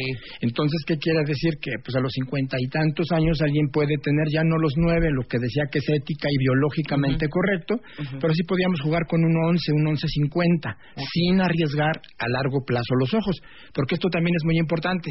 El asunto de una cirugía que, por ejemplo, quiera mejorar no solo la visión, sino la calidad de vida de las personas, tiene que ser considerada para el resto de tu vida. Claro, no, no que te dure 15 años Exacto. subiendo como conejo y a- Claro. y, a, los Exacto. 80 Ya ya. Claro, y la otra... pues, Muy bien, es- doctor. No, no pasa que si alguien se operó a los 25 años, pues puede tener por su herencia, por su estilo de vida, puede estar gordito, tener hipertensión, desarrollar diabetes, y ninguna de esas cosas contraindicaría el procedimiento.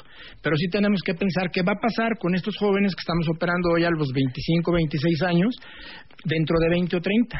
Entonces, la, la parte importante que tenemos muy presente en Prometeus Visiones, no te voy a resolver el problema a corto plazo, porque eso es lo fácil y lo Claro, rápido. claro. ¿Qué va a pasar contigo? ¿Qué voy a hacer para que tú sigas cuidando tus ojos el resto de tu vida? Mencionabas hace ratito, este Marta, el hecho de que mucha gente considera que porque ve bien, Claro, no tiene bien. broncas en los ojos. Y el- ¿Qué es todo lo que ven ustedes en Prometeus? Eh, Vemos todo, nosotros vemos literalmente desde las pestañas hasta la corteza cerebral, quiere decir el área en la que se integra la cabeza.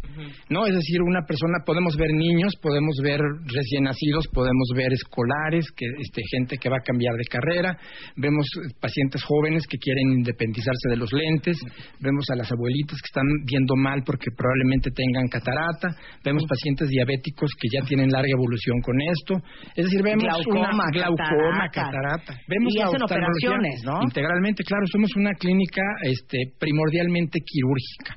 ¿Qué quiere decir esto? Que aunque vemos a todos los pacientes, pues obviamente aquellos que Su tienen la posibilidad de resolverse quirúrgicamente, pues son los Claro. pacientes que nosotros atendemos primordialmente. Claro, ¿quién moriría por dejar los lentes ya? Mándenme un tweet y arroben a MX Oftalmólogo o arroba Prometeus Visión, Así es. porque les tenemos una alegría, cuentavientes. Ah, claro que sí. ¿No? ¿Qué alegría Sí, traemos sí, sí. para el cuentaviente consentido? Bueno, pues en realidad para todos tus cuentavientes tenemos a- a- este, por parte de nuestra administración pues alguna serie de, de promociones y creo que la más importante hablando de esto Y que aparte estás- a meses sin intereses, Ah, sí. cuentavientes. A meses que- sin intereses. Lo que estabas diciendo, es decir, hoy te puedes hacer una cirugía seria, ¿eh? porque hay muchas cirugías que se hacen para quitar los Sí, lentes. oigan, no se vayan a hacer una cirugía de ojos en el Metro Valderas, es que también se pasa el cuentaviente. Así es, ¿no? Por eso estamos hablando de esto hoy. Y hablando de, de la, de la valoración específica, es decir, si la gente no es candidata porque pensamos que no les va a ir bien, no los vamos a operar de entrada.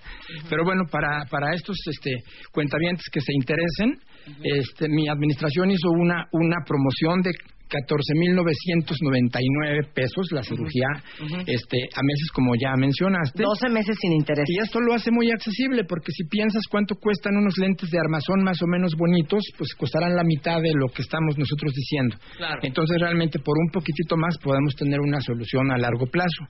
Y la otra situación bien importante que tiene que ver con valorarse los ojos a todos tus este tus cuentavientes que se comuniquen con nosotros vamos a tener la consulta la consulta de primera vez a precio de subsecuente, pero eso no es lo más importante, como dicen en algunos infomerciales, sino lo interesante es que estamos incluyendo en la valoración de primera vez todo un paquete de estudios para saber no solamente estas, estos detalles de la mala visión, sino aspectos estructurales o degenerativos o involutivos Del ojo. ojo, de todo. Muy es bien. decir, la gente llega porque tiene comezón o porque quiere ver su graduación, pero le vamos a platicar de todititito. Eso está muy bien. Así Bueno, es. ahí está, les acabo de tuitear toda la información. Es arroba Prometeus Visión o arroba MX Oftalmólogo. Es Prometeus Salud Visual en Facebook y prometeusvision.com en Twitter. De todos modos, ahí les va el teléfono. 5514 50 91 91. Así es. Y es meses sin intereses, 12 meses sin intereses, 25% de descuento en, en- en todas las demás cirugías. eh, participan todos los bancos. Así es. Y sobre todo la paz, Mario, de saber que ustedes, si no eres candidato, te van a decir, no eres candidato, no te vamos a operar. ¿Y qué Pero es que aquí solución? traigo mi dinero. Es que no te vamos a operar. es. ¿Y qué solución te vamos a dar? Porque es muy importante entender, claro, la parte de salud es, es importantísima, pero hoy ver bien es parte del estilo de vida. Es decir, el que la gente pueda hacer deporte, el que el niño pueda tener una autoestima buena porque puede jugar con el resto de los niños, el que nuestra abuelita esté segura cuando la dejamos sola en la casa y no se va a tropezar ni a caer, o que nuestro pariente diabético no se va a quedar ciego porque no vamos a atenderlo de sus ojos hasta que él se queja. Ya es decir, hay que echarle hay que echarle ganas a la prevención. Muchas gracias, Mario. Un placer conocerte. Igualmente. El doctor Mario Mercado Martínez, médico cirujano oftalmólogo de Prometeus Visión. Muchas gracias. Al contrario, gracias. Este mes de marzo, en Revista MOA, Machos de Closet y las que les damos cuerda. ¿Qué tan machistas andamos? Lo que nos parece normal. Cuatro preguntas que cambiarán tu vida. ¿Cómo saber si tu terapeuta es bueno? ¿Amar con todo y defectos? ¿Es divertido vivir contigo este mes de marzo? Más de 120 páginas de amor, dinero, neurociencia, placer, fuerza, inspiración. Una revista de Marta de Baile. Abre Twitter. Arroba Marta de Baile. Facebook. De Baile. Oficial. Opina. A las 10 de la mañana. Marta de Baile. En W. Abre las redes. Non-stop.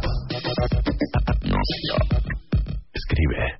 11.40 de la mañana, cuentavientes adorados, les tengo una noticia de importación. ¿Qué? Del mundo mundial, internacional, universal, Mundial. mundial. Tengo a José Luis de la Vega en la línea. José Luis está en Barcelona. Es el director de mercadotecnia de...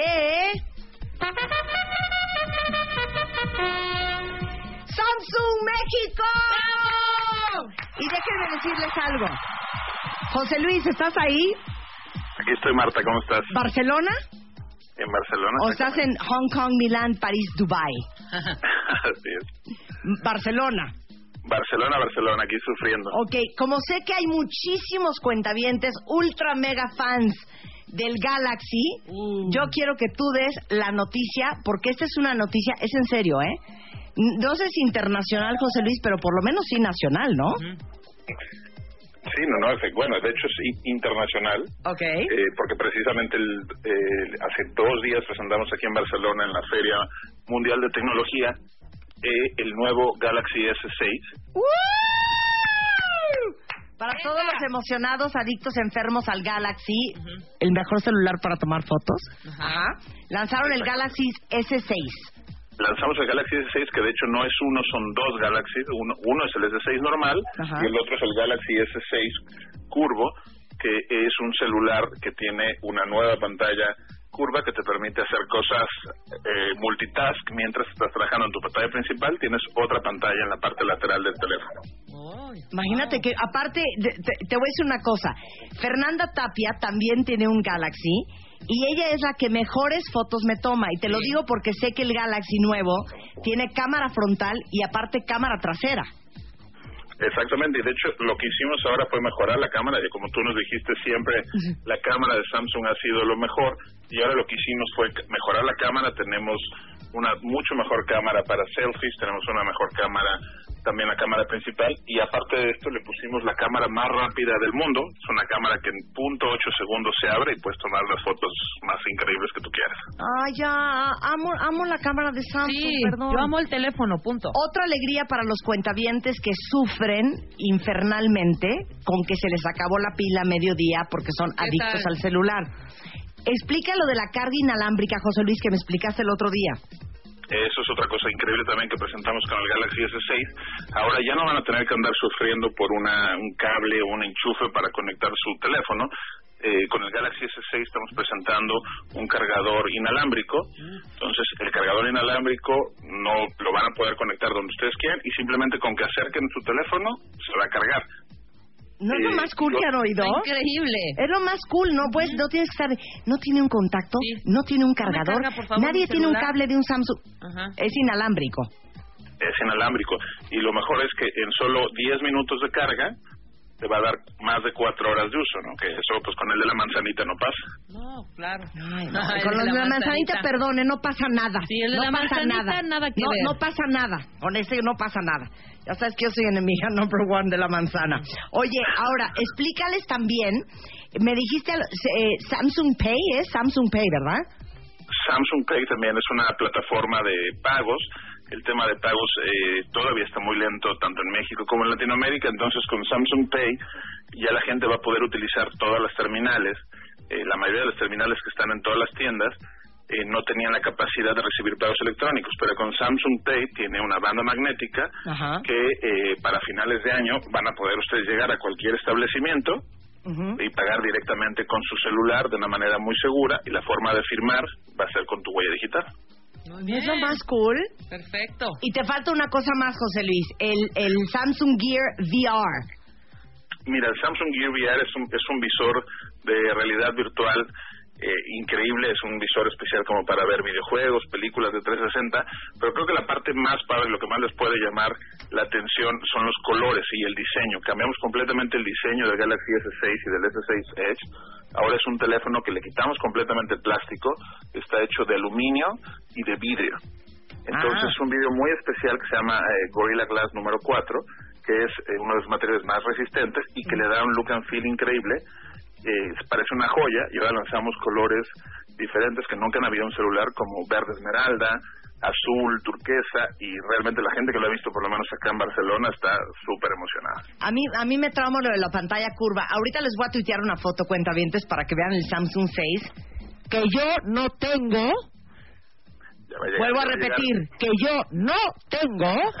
Este, porque cuando dijo José Luis que la pantalla es curva, hagan de cuenta que se saliera de los lados la pantalla y en esos bordes, así como si fuera el cintillo de Bloomberg, ¿no? Lo dije muy bien, ¿no? El sentido de Bloomberg, ahí ustedes tienen todas las aplicaciones que pueden manejar a los lados. Ahorita les estoy una foto para que vean el Samsung 6. La pregunta de los 64 millones de yenes, mi queridísimo José Luis, ¿cuándo va a estar en México? Mira, va a estar listo en, a- en abril, de unos poquitos días después de Semana Santa.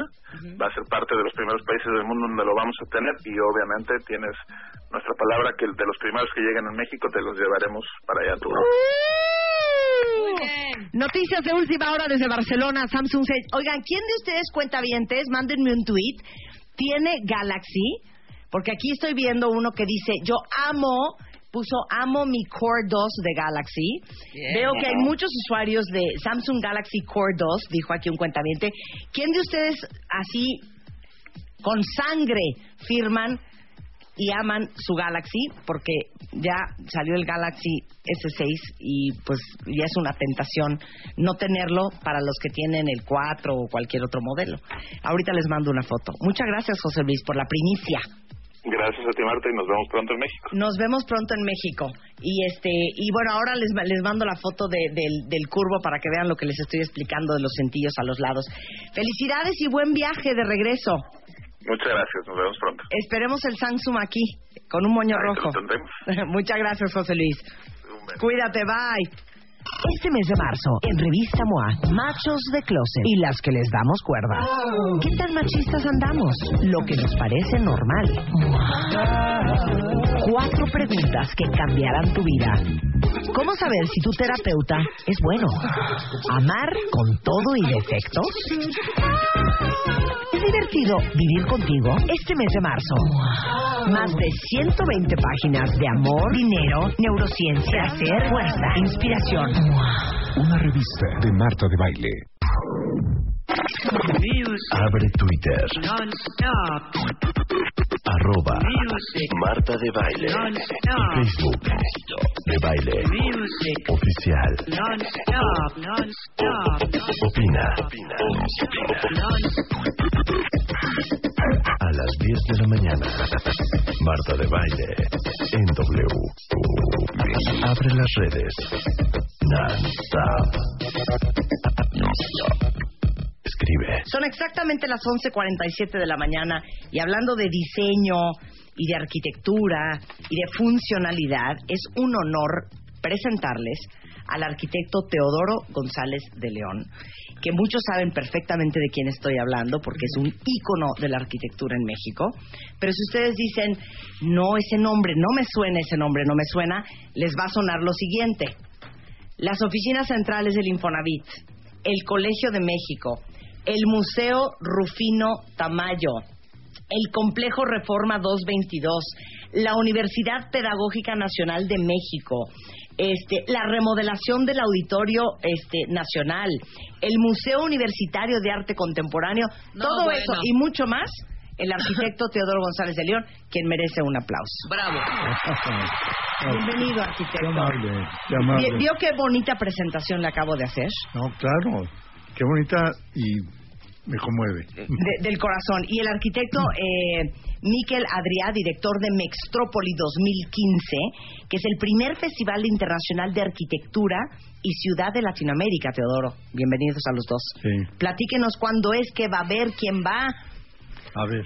Mira, el, el festival básicamente son cuatro días. Empieza el sábado y termina el martes.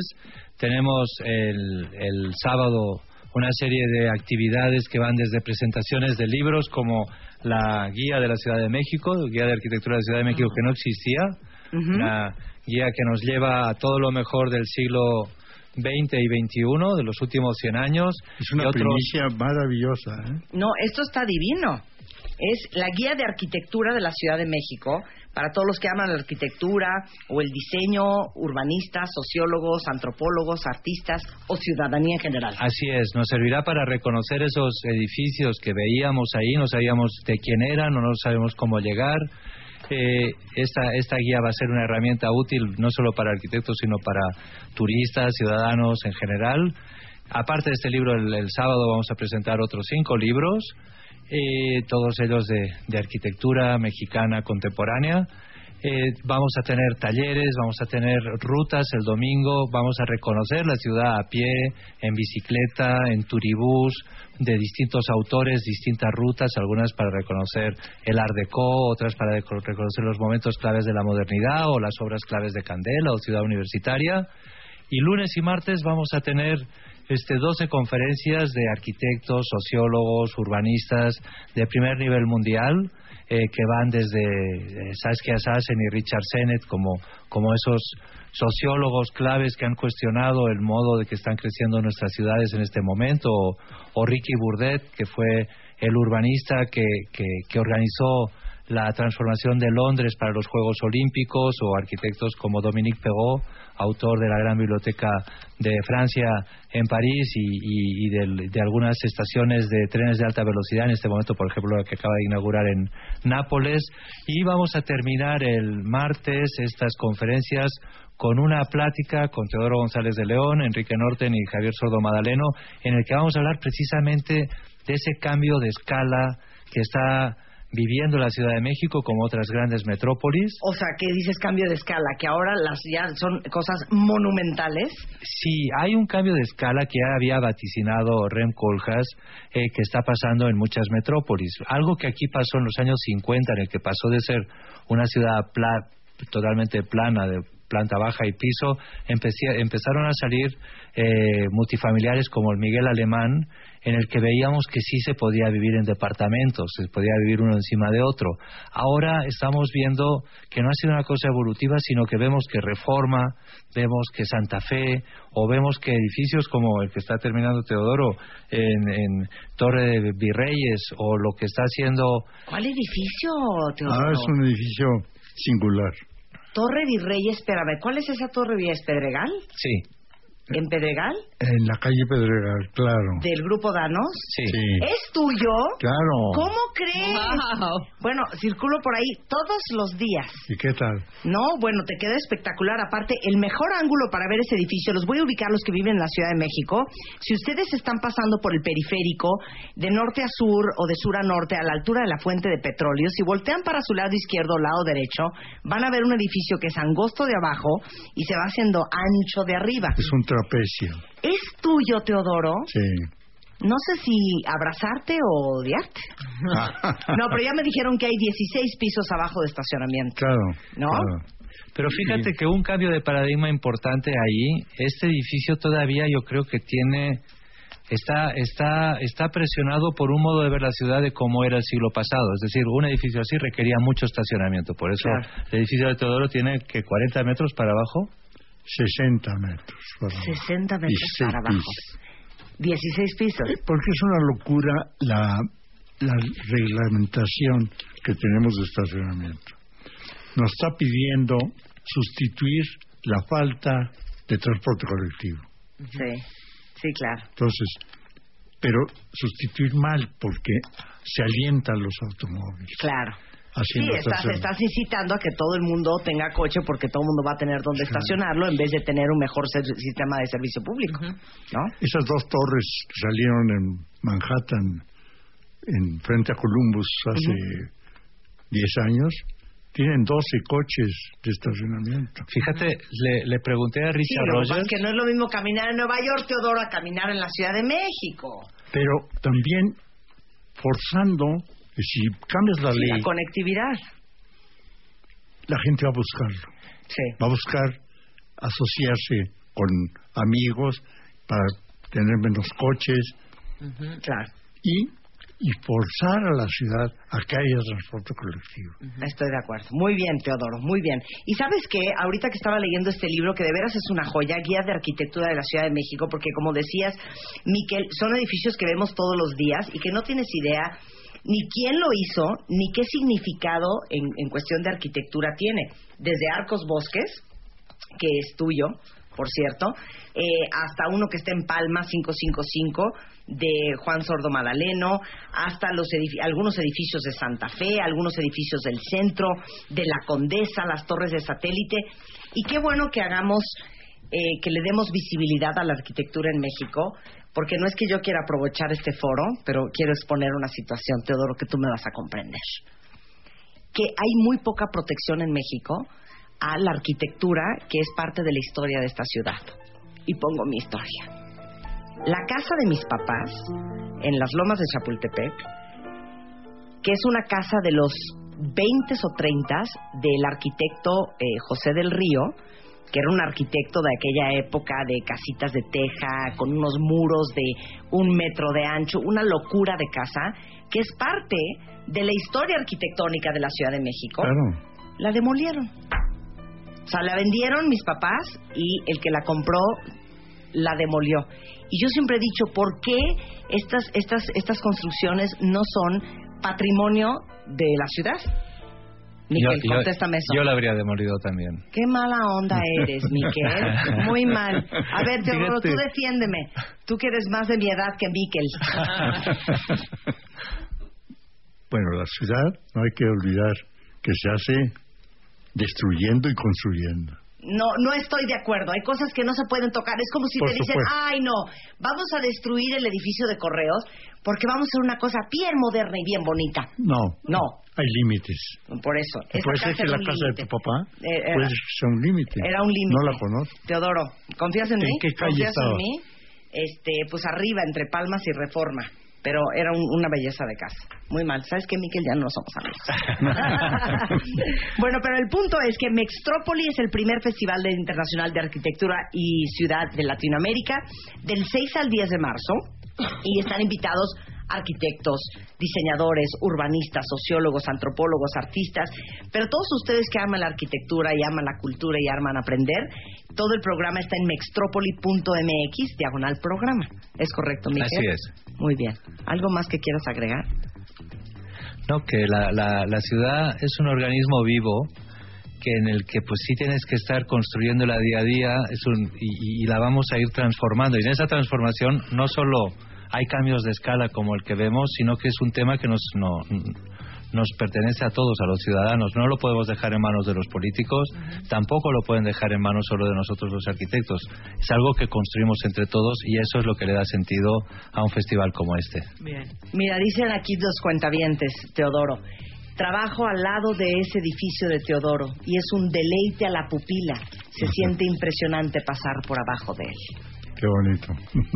O sea, tienes muchos admiradores. Es un gran arquitecto, déjenme decirles, cuentavientes, de los más reconocidos de nuestro país y a nivel internacional. Y qué honor haberte tenido en el programa. No, el honor para mí, para platicar contigo con simpatía. Bueno, luego va- nos vamos a tomar un café que Michael no venga y te enseño la foto de casa de mis papás. Y tú Le me quiero agregar un a Miquel límite. una Sí. definición de la ciudad. Sí. Es una manufactura que hacemos todos los días, pero vamos creando una obra de arte colectiva. A veces obra de arte feona, pero a veces excelsa. Eso es. Muchas gracias, Teodoro. Muchas gracias, Miquel. Ya no somos amigos, corta las puertas.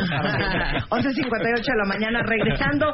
¿Cómo amar lo que es? Loving What Is, parte del tema central de la revista MOA del mes de marzo. Con Aura Medina, no se vayan, ya volvemos. Este mes de marzo, en Revista MOA, machos de closet y las que les damos cuerda. ¿Qué tan machistas andamos? Lo que nos parece normal. Cuatro preguntas que cambiarán tu vida. ¿Cómo saber si tu terapeuta es bueno? ¿Amar con todo y defectos? ¿Es divertido vivir contigo este mes de marzo? Más de 120 páginas de amor, dinero, neurociencia, ser, fuerza, inspiración. Una revista de Marta de Baile. One, two, two, three, four, five, six, seven, eight, nine, ten. 96.9 FM. 10 años. Al aire. O sea, estoy al aire de como hace un minuto y yo sigo platicando con el arquitecto Teodoro de León, feliz de la vida. Estoy enamorada de él y él está enamorado de mí, es Exacto. oficial. Es oficial. Me dijo, ¿eh? ¿Sí? Me dijo que ningún edificio lo ha impresionado tanto como la impresión que le dio mi simpatía. No, no Como el monumento que eres tú. Son 12 y 8 de la tarde en W Radio. Déjenme decirles que estamos súper entusiasmados con la revista MOA del mes de marzo, que como ustedes saben, el tema central es el- los machos de closet y las que les damos cuerda. Y hablamos también de, obviamente, belleza con The Beauty Effect. Y hablamos también de eh, cómo saber si tu terapeuta es un buen terapeuta. Y traemos lo importante que es decepcionarse de su pareja lo más rápido posible, porque amar, amar es con todo y los defectos, es un texto escrito por Mariano Barragán. Luego, por ejemplo, un texto increíble de cómo saber si es divertido vivir contigo. Se han puesto a pensar, oye, ¿será padre para mi esposa estar casada conmigo?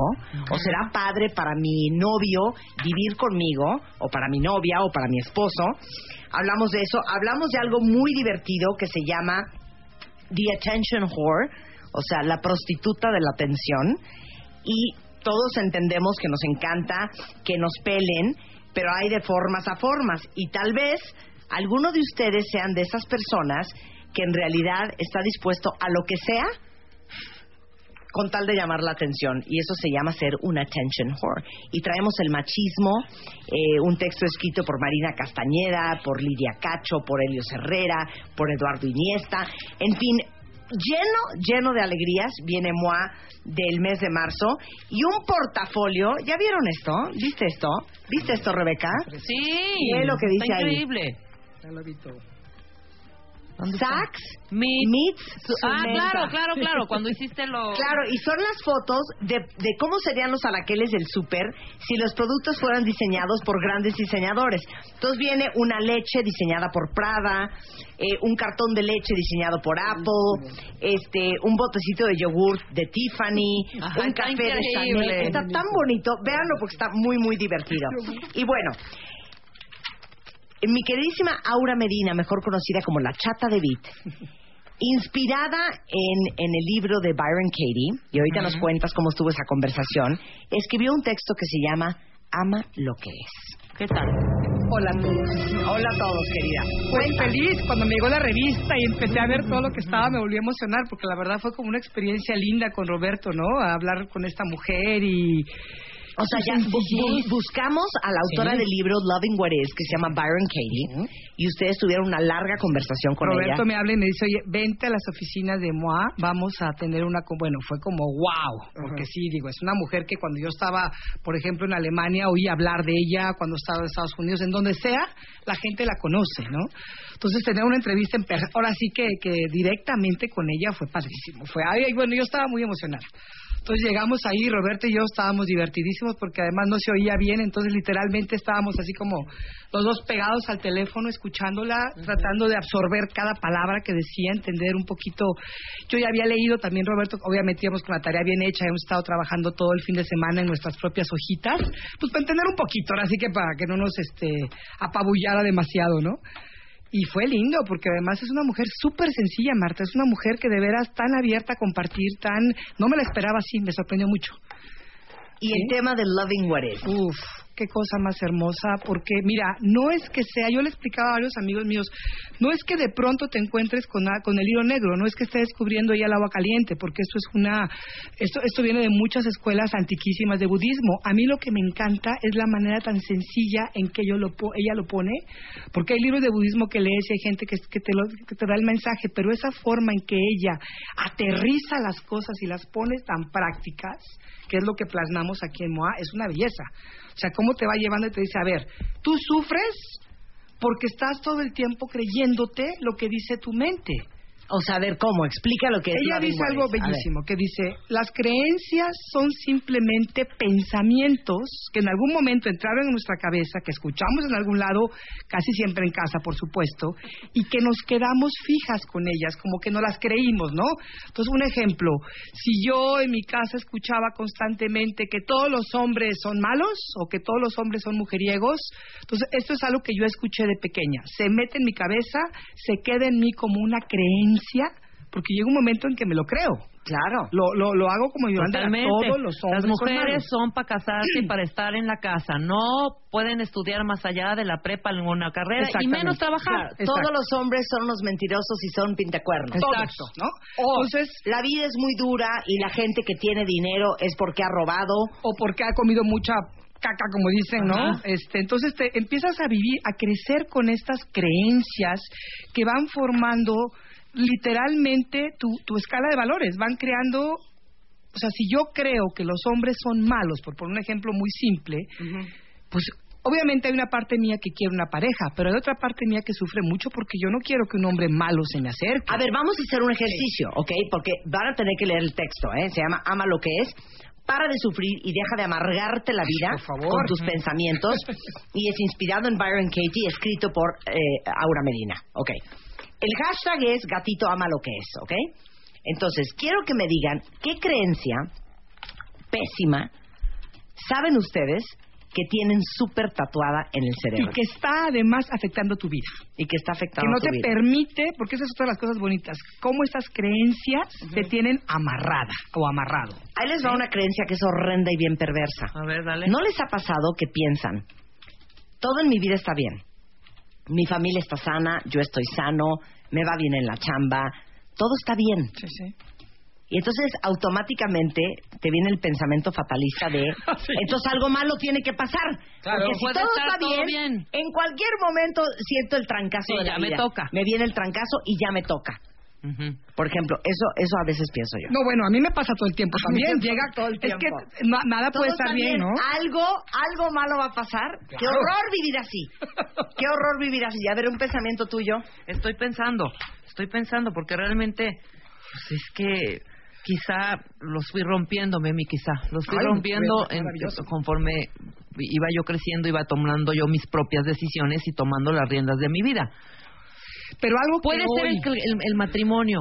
Ok, eso, por ejemplo, ¿cómo, ¿cómo lo ves tú? ¿Cuál es tu creencia en relación al matrimonio? Absolutamente, yo no tuve ninguna bronca ahí en eso. O sea, yo decidí, y es más, cuando se casó mi hermana, a mi mamá le dije, ma, disfrútala, porque yo no me quiero casar. Ok. Punto. Ok. ¿Qué, creo qué que fue- creencia hay detrás de esa decisión?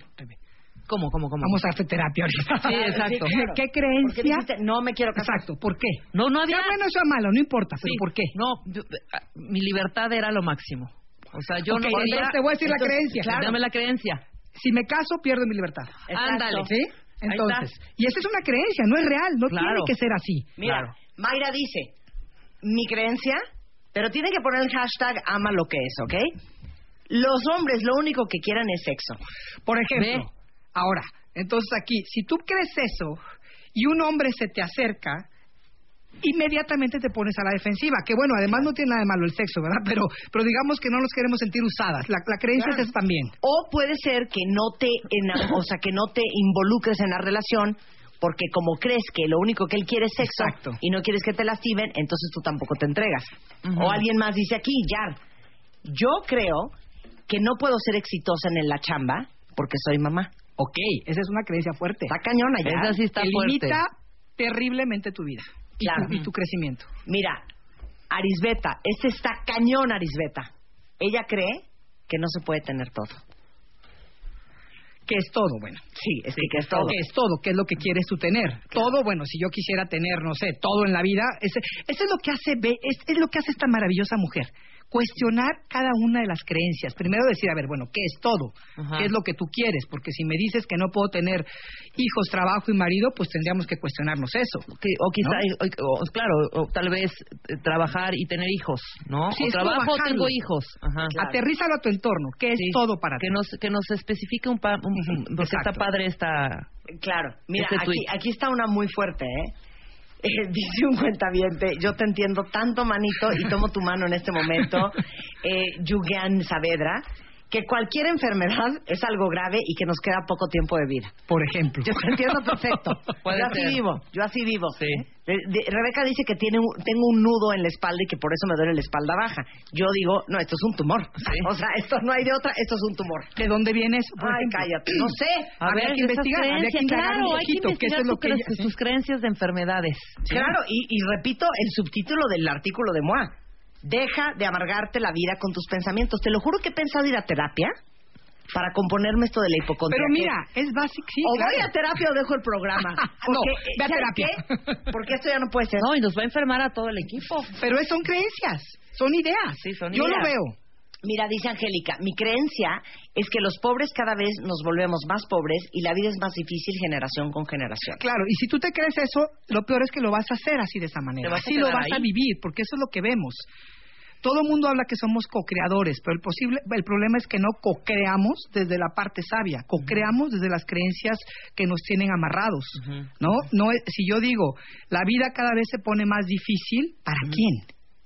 ¿Dónde? ¿Con quién? Y algo que escribiste en el texto citando a Byron Katie que dice, cuando creemos en nuestros pensamientos, sufrimos. Claro. Y cuando no creemos en ellos, dejamos de sufrir. Y esa es la historia preciosa de ella. Cómo ella cae en una profunda depresión, que también lo contamos aquí.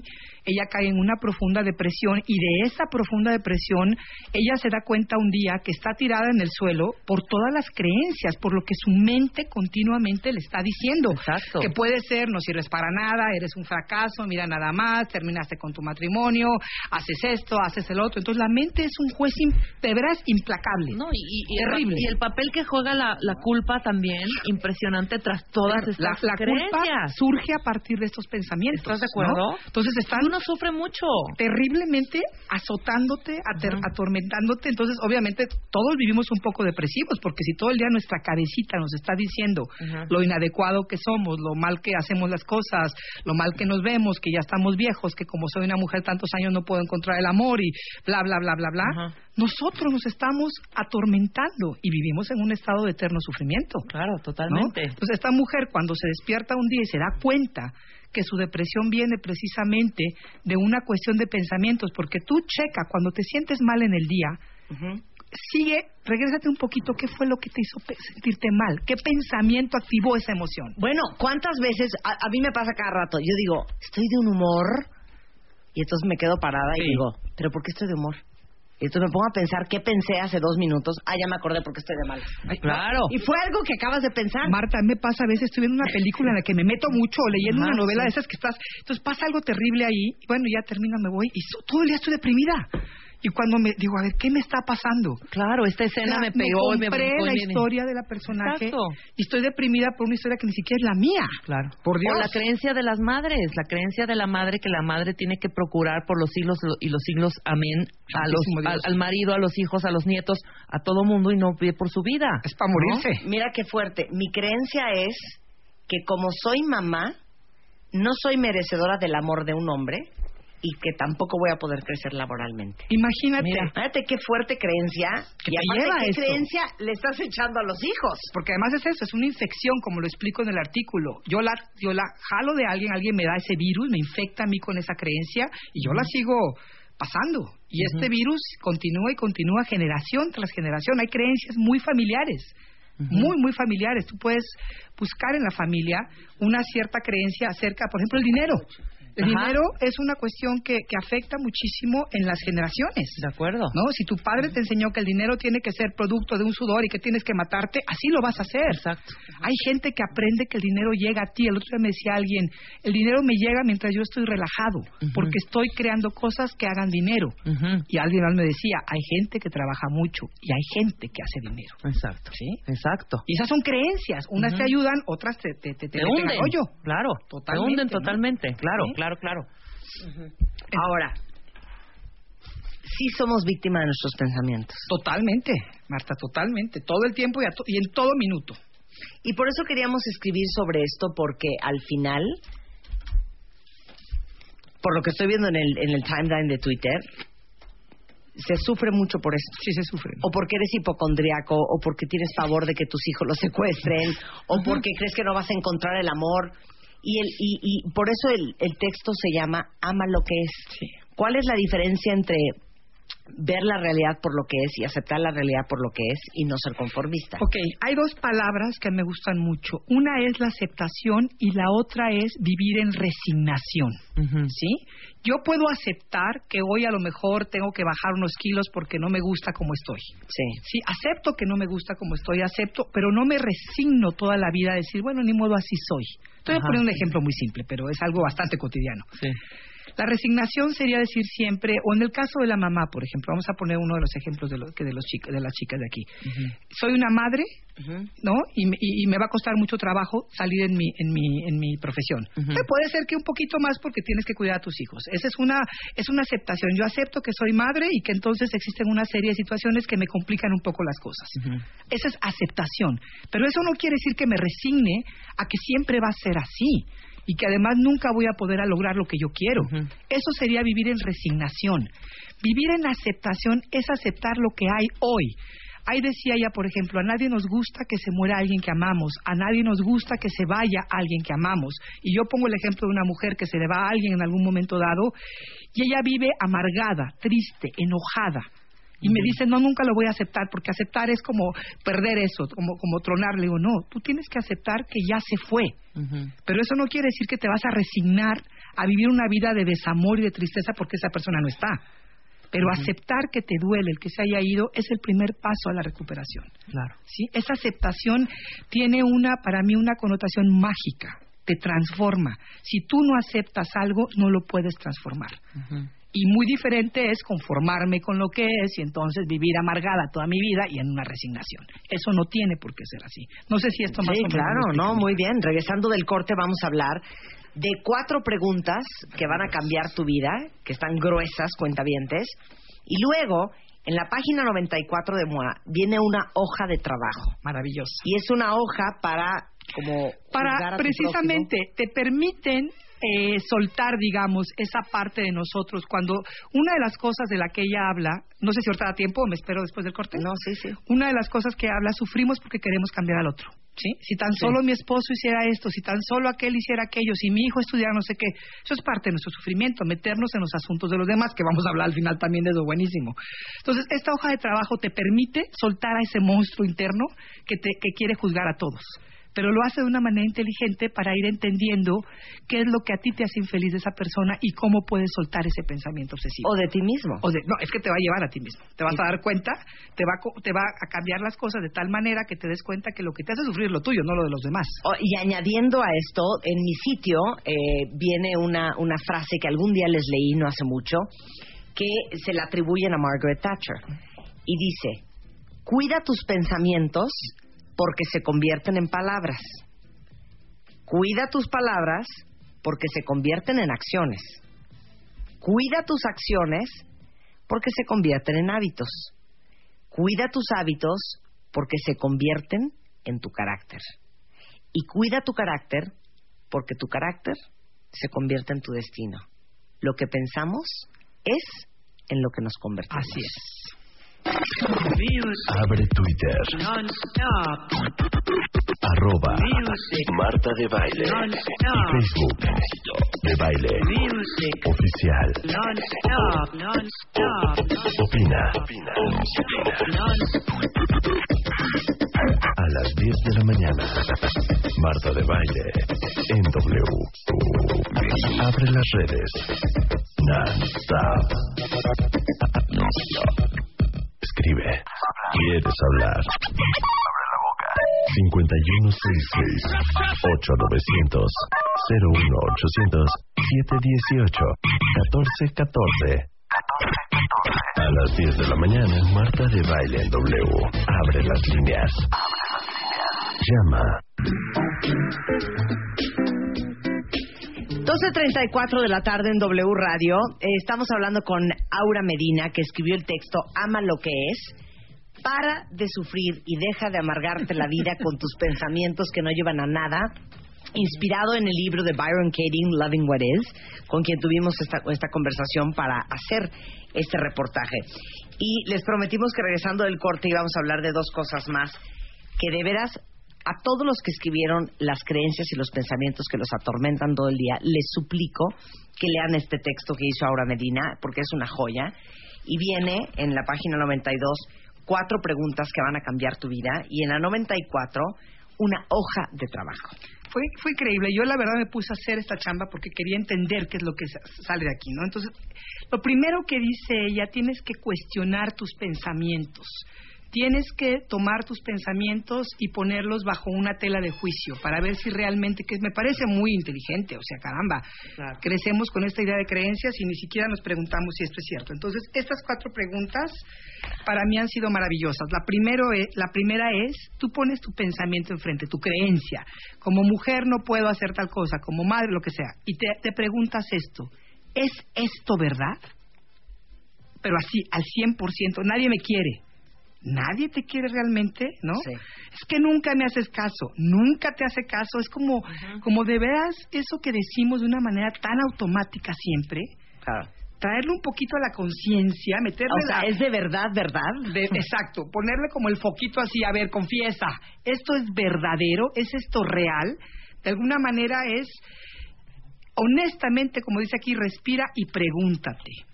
¿Es verdad que tu pareja siempre te miente? ¿Es verdad que tu madre siempre te, te regaña o, te, o no te acepta? ¿Es verdad que tú no puedes hacer tal cosa? ¿No? Lo que sea tu, tu creencia, porque tenemos miles, pero toma una que sea la que a lo mejor ahorita más te esté, digamos, afectando en tu vida y cuestiónala. ¿Es esto verdad? Si tú dices que sí, la segunda pregunta es buenísima. ¿Puedes saber esto en verdad con absoluta certeza? ¿Sí? Puedes saber realmente si esa persona te está mintiendo? Que eso es una buena pregunta. Es que siempre me miente, o sea, ¿cómo puedes saber tú que siempre te miente? Es que siempre me ve feo, es que todo el tiempo entro a un lugar y la gente habla mal de mí. ¿Realmente, realmente lo sabes con absoluta certeza? Y se te van a caer ahí muchas cosas. Si eres honesto, honesta, te vas a enfrentar a que no es tan verdadero como tú crees. ¿Sí? Pues bueno. La tercera pregunta, ¿Cómo reaccionas? Y esto es una cuestión de autoindagación. Si tú no haces esta autoindagación, no vas a aprender, no vas a... E, e, esta indagación es importantísima para ir entendiendo cómo este pensamiento está afectando literalmente tu vida. ¿Cómo reaccionas tú emocionalmente cuando tú crees en esa creencia, cuando tú te la crees al 100%? ¿Cómo reaccionas tú emocionalmente cuando crees que tu pareja te miente? Ay, no, la última es la más cañona. Vas. ¿Quién serías tú sin ese pensamiento? O sea, ¿quién serías tú si no pensaras lo que pensaras? ¿Quién serías tú sin esa historia de, de, de creencias una reata, una fregona, una reina, una lady, una queen? feliz y con una energía y con Sí, hombre. Invencible. Claro, ¿quién millones y millones de dólares. esta mujer que dijo, la, como soy madre no puedo triunfar en mi, en mi eh, o no puedo encontrar el amor. ¿Quién serías tú hoy si no te creyeras eso? Pues una persona que estuviera seguramente trabajando en su desarrollo, en su profesión, que estuviera buscando y abierta al amor. Porque no habría ese miedo. Entonces, esa, es, de veras, es como maravilloso hacerte estas cuatro, no estas cuatro preguntas, no se pierdan este pedacito del artículo porque esto es lo que va a transformar tu vida realmente.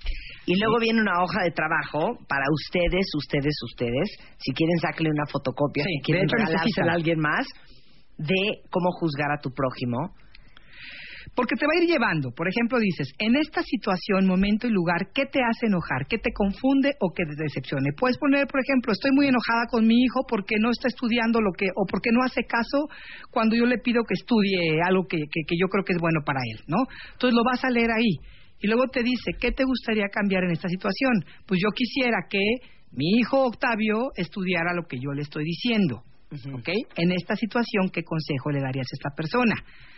Octavio, tú deberías estudiar este derecho porque eres muy bueno para esa carrera. Sí. Para que seas tú feliz, ¿qué necesitas que haga, diga o sienta esa persona? Pues yo necesito que Octavio me escuche, me haga caso y estudie lo que yo le estoy diciendo. ¿Qué piensas de esta persona en esta situación? Y entonces escribes toda tu, lista. Octavio es un tonto, no se da cuenta, inmaduro, es un inmadura, es un irresponsable. Vago. ¿Qué hay en esta situación que no quieres volver a vivir otra vez? ¿No? Pues yo no quiero que Octavio no me haga caso. ¿sí? Pero aquí entonces viene al final el trabajo que tienes que hacer, darle vuelta a ese pensamiento. ¿sí? Cámbialo, por ejemplo, para, para ti misma. Yo no me escucho en relación a lo que yo quisiera hacer en la vida. Por eso estoy fastidiando al otro, porque soy yo la que no me estoy escuchando y le estoy pasando a esa persona esa sensación de que por qué no puedo hacer algo que a mí me guste. Estoy proyectando en mi hijo mi propio deseo de estudiar algo. ¿no? Entonces estoy presionándolo. Entonces, primero cámbialo para tú misma. Cámbialo como si tú se lo hicieras a la otra persona. Eh, no escucho a Octavio cuando me dice que no cuando quiere me dice que no quiere estudiar leyes, Claro, ¿no? claro. No lo estás escuchando. Cámbialo para lo opuesto.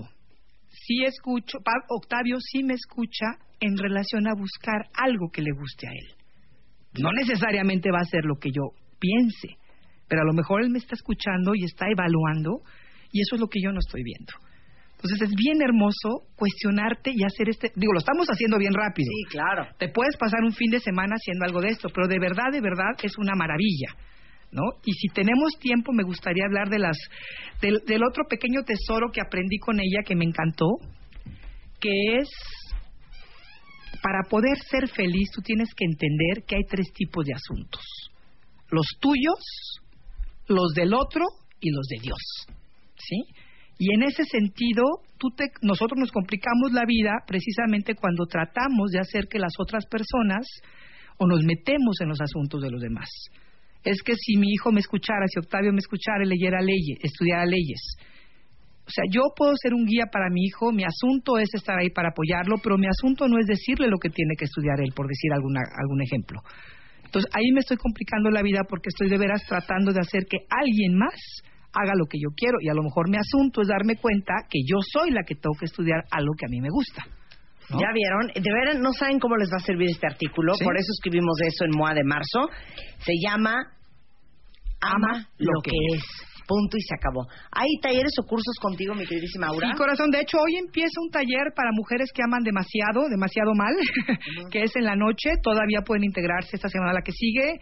Y el día 22 de marzo voy a dar un taller muy hermoso que tiene que ver con amor o codependencia. Y vamos a tocar este tema de ama lo que es, porque lo, to- lo estoy integrando, porque de verdad, de verdad, es una manera muy práctica y muy fácil de ir cambiando tu vida. ¿No? Bueno, entonces, toda la información. Toda la información. Lo más fácil, como ando viajando mucho ahorita, Ajá. aquí, allá y acullá, entonces que me escriban a amorocodependencia arroba hotmail.com. Twitter es arroba Aura Medina W. En mi Facebook, Aura Medina de Witt, la página oficial. Y basta.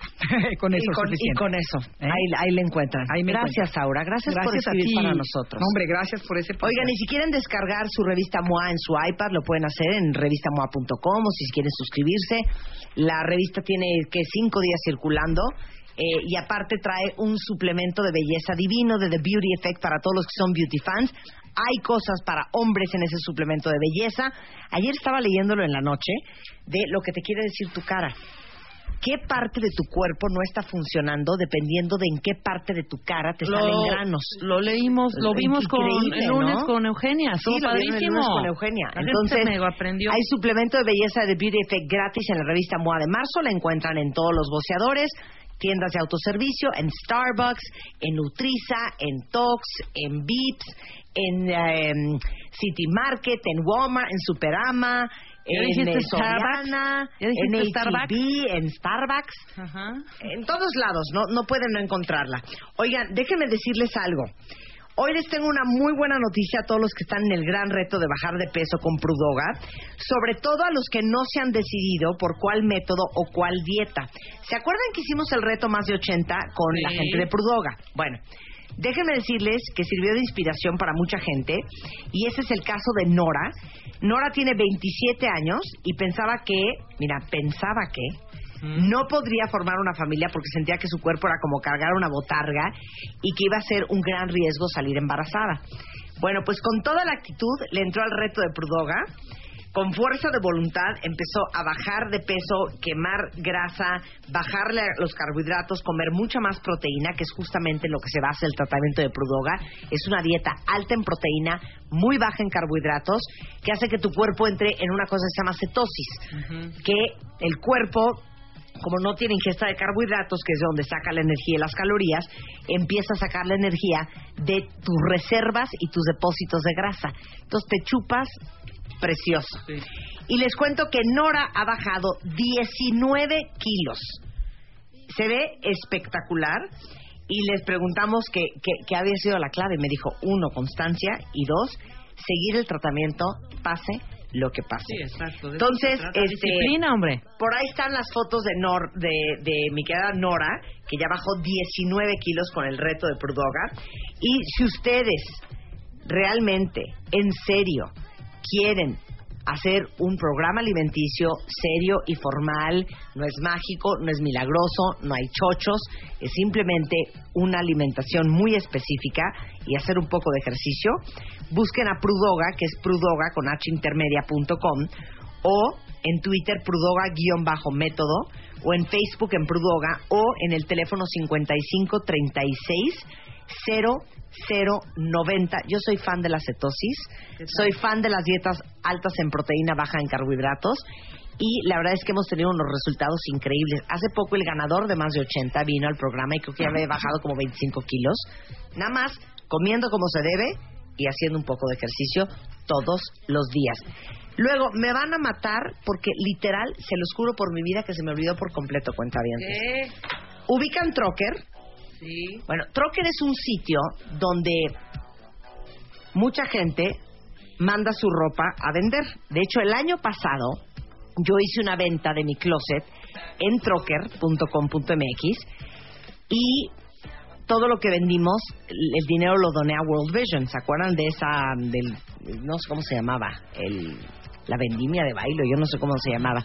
Vendimia de baile. Bueno, hace una semana y media mandé más ropa de mi closet a Trocker y se me olvidó decírselos al aire. Sé que lo tuiteamos en redes, pero nunca lo comenté en la radio. Y me informaron hoy que quedan como 14, 15 cosas, 13, 13 prendas de mi closet, todavía a la venta en trocker.com.mx, que aparte déjame ver cuáles son, yo les voy a decir cuáles son y les voy a decir qué les conviene. Eh, por ejemplo, hay déjeme. Ah, oigan, hay un vestido de Giambattista Bali espectacular que originalmente costaba 32 mil pesos y está a 9 mil. Eh, un vestido de Emporio Armani que es divino y que se ve divino con una camisa blanca y está a 3.400 pesos. Un vestido para el diario padrísimo de Karen Millen, otro de Marc Jacobs, uno de Oscar de la Renta, que está espectacular. Este, ¿qué más hay? Mira, un vestido de Ralph Lauren, de, del, del Purple Label divino, y está a 2.800 pesos.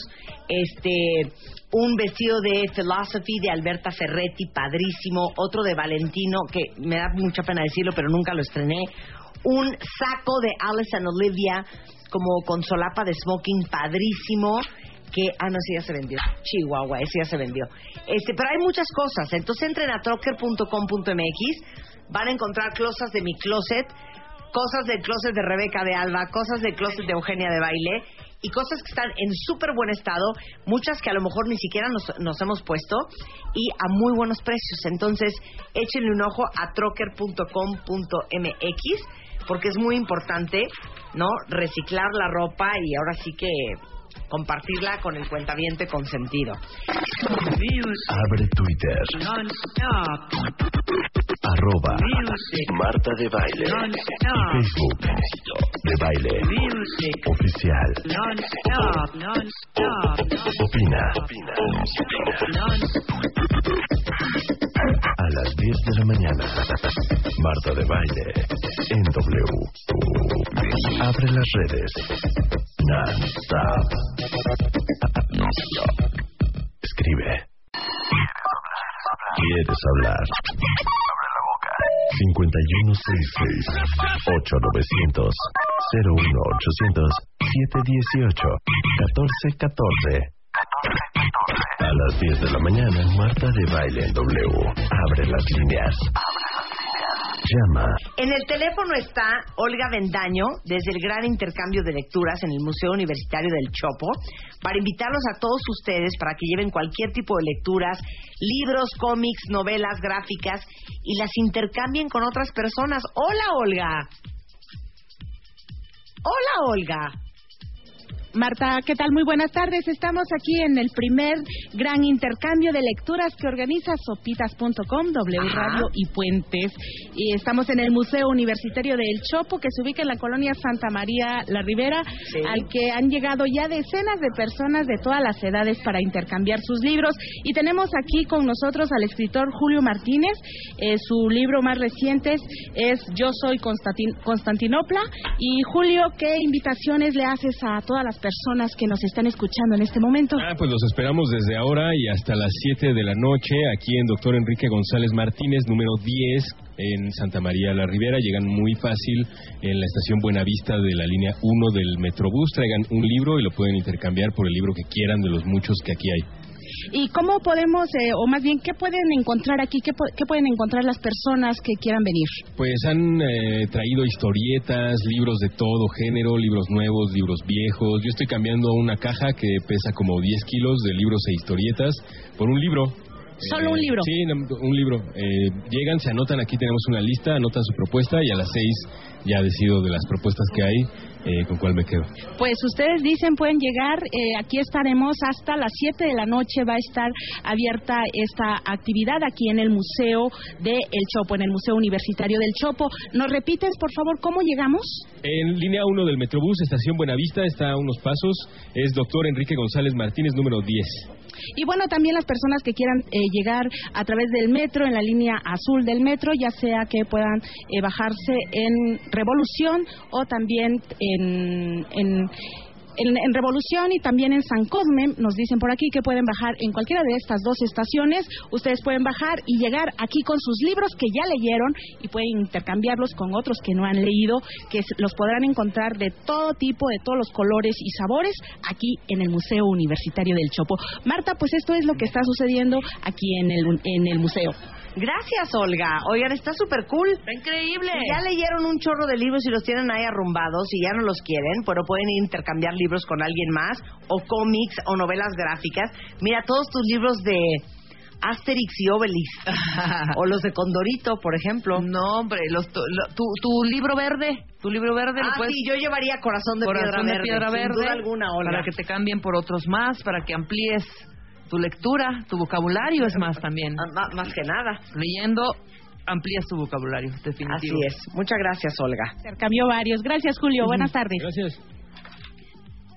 Ya no oímos lo que dijeron. Dijo gracias, Julio. No, ya no soporto esta canción. No puedo. ¿Cuál Me es? quiero vomitar. No puedo. Ya no puedo. Ya no la puedo oír ni una vez más. Yo no sé ni cuál es. Quita eso, Luz. A ver, súbele, ¿cuál No. es? ¿Cuál es? La de Chandelier decía. Ya La no de puedo. Chandelier decía. Sí, Wow. cómo no. Alguien la puso ahí. Espérense. Déjenme ver qué les pongo yo aquí. A ver, ¿qué hay a ahí? ver, voy a sacar una canción para Ya despedirnos. se como acabó esto, manda. compañeros, compañeras. Mañana nos vemos en punto a las 10 de la mañana en vivo, programazo de jueves, ¿verdad? Esto es. Programazo de Programazo de jueves. jueves. Esto es. una chiralida. Esto es. Programazo de jueves. A ver, a ver, ¿les gusta esta canción? No sé por qué a mí esta canción me encanta. Y cada vez que la pongo en un coche, en mi casa, todo el mundo, ay, no, quita esa canción. A ver, pero es que súbele, porque yo no oigo. A ver, amo esta canción, no sé por qué no les gusta esta Dale. canción. La amo, no sé por qué. ¿Es Luis Miguel todo el mundo me la ningunea, ¿no? ¿Qué te pasa? Debajo No, de la cállate, mesa. cállate. A ver, díganme si les gusta la verdad en Twitter.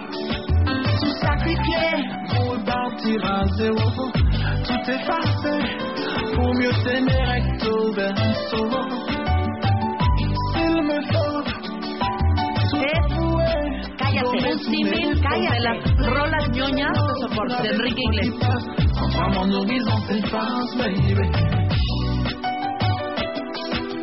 Des baisers, vous les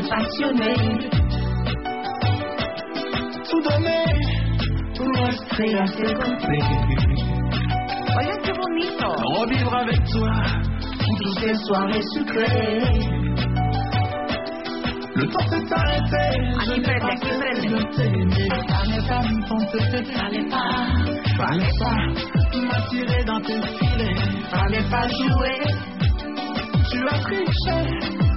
Versión francesa de Alejandro de Enrique. ¿Qué pasa? De Enrique Iglesias. Pues yo creo que siempre con reggaetón francés. ¿Por qué no les gusta? como Enrique Iglesias. O sea, no les. Aparte, suena como con puro sintetizador, ¿no? Sí, como sí, esos como- esos tecladitos de... como que la hizo en su casa. A ver, aquí los cuentavientes me están escribiendo. No nos engañas, eso es reggaetón. Es francés, pero es reggaetón. Pero está padre, José Guillermo. Quita esa canción, dice Luis Alfonso. Les digo una cosa, me trauma. Estoy de acuerdo. Me trauma lo groseros que son. A mí sí me gusta la canción, pero por lo que veo, si es como Pues generalizada. ya pon la de vivir contigo, no, no, contigo, no, no, contigo, no, no, no, no, no, no, Ok, no, no. ya, ya sé con qué me voy a Ñoñeces, ñoñeces. Eh, de veras no entiendo por qué no te gusta. No, no, no, no, me, me remitió inmediatamente a Enrique Iglesias y Enrique Iglesias, perdón, con todo respeto a Enrique Iglesias, no me gusta. Ok, ya sé con qué me voy a despedir. Me vale. A ver, esta, a ver si esta les parece. Súbele, querido. Come on, yeah.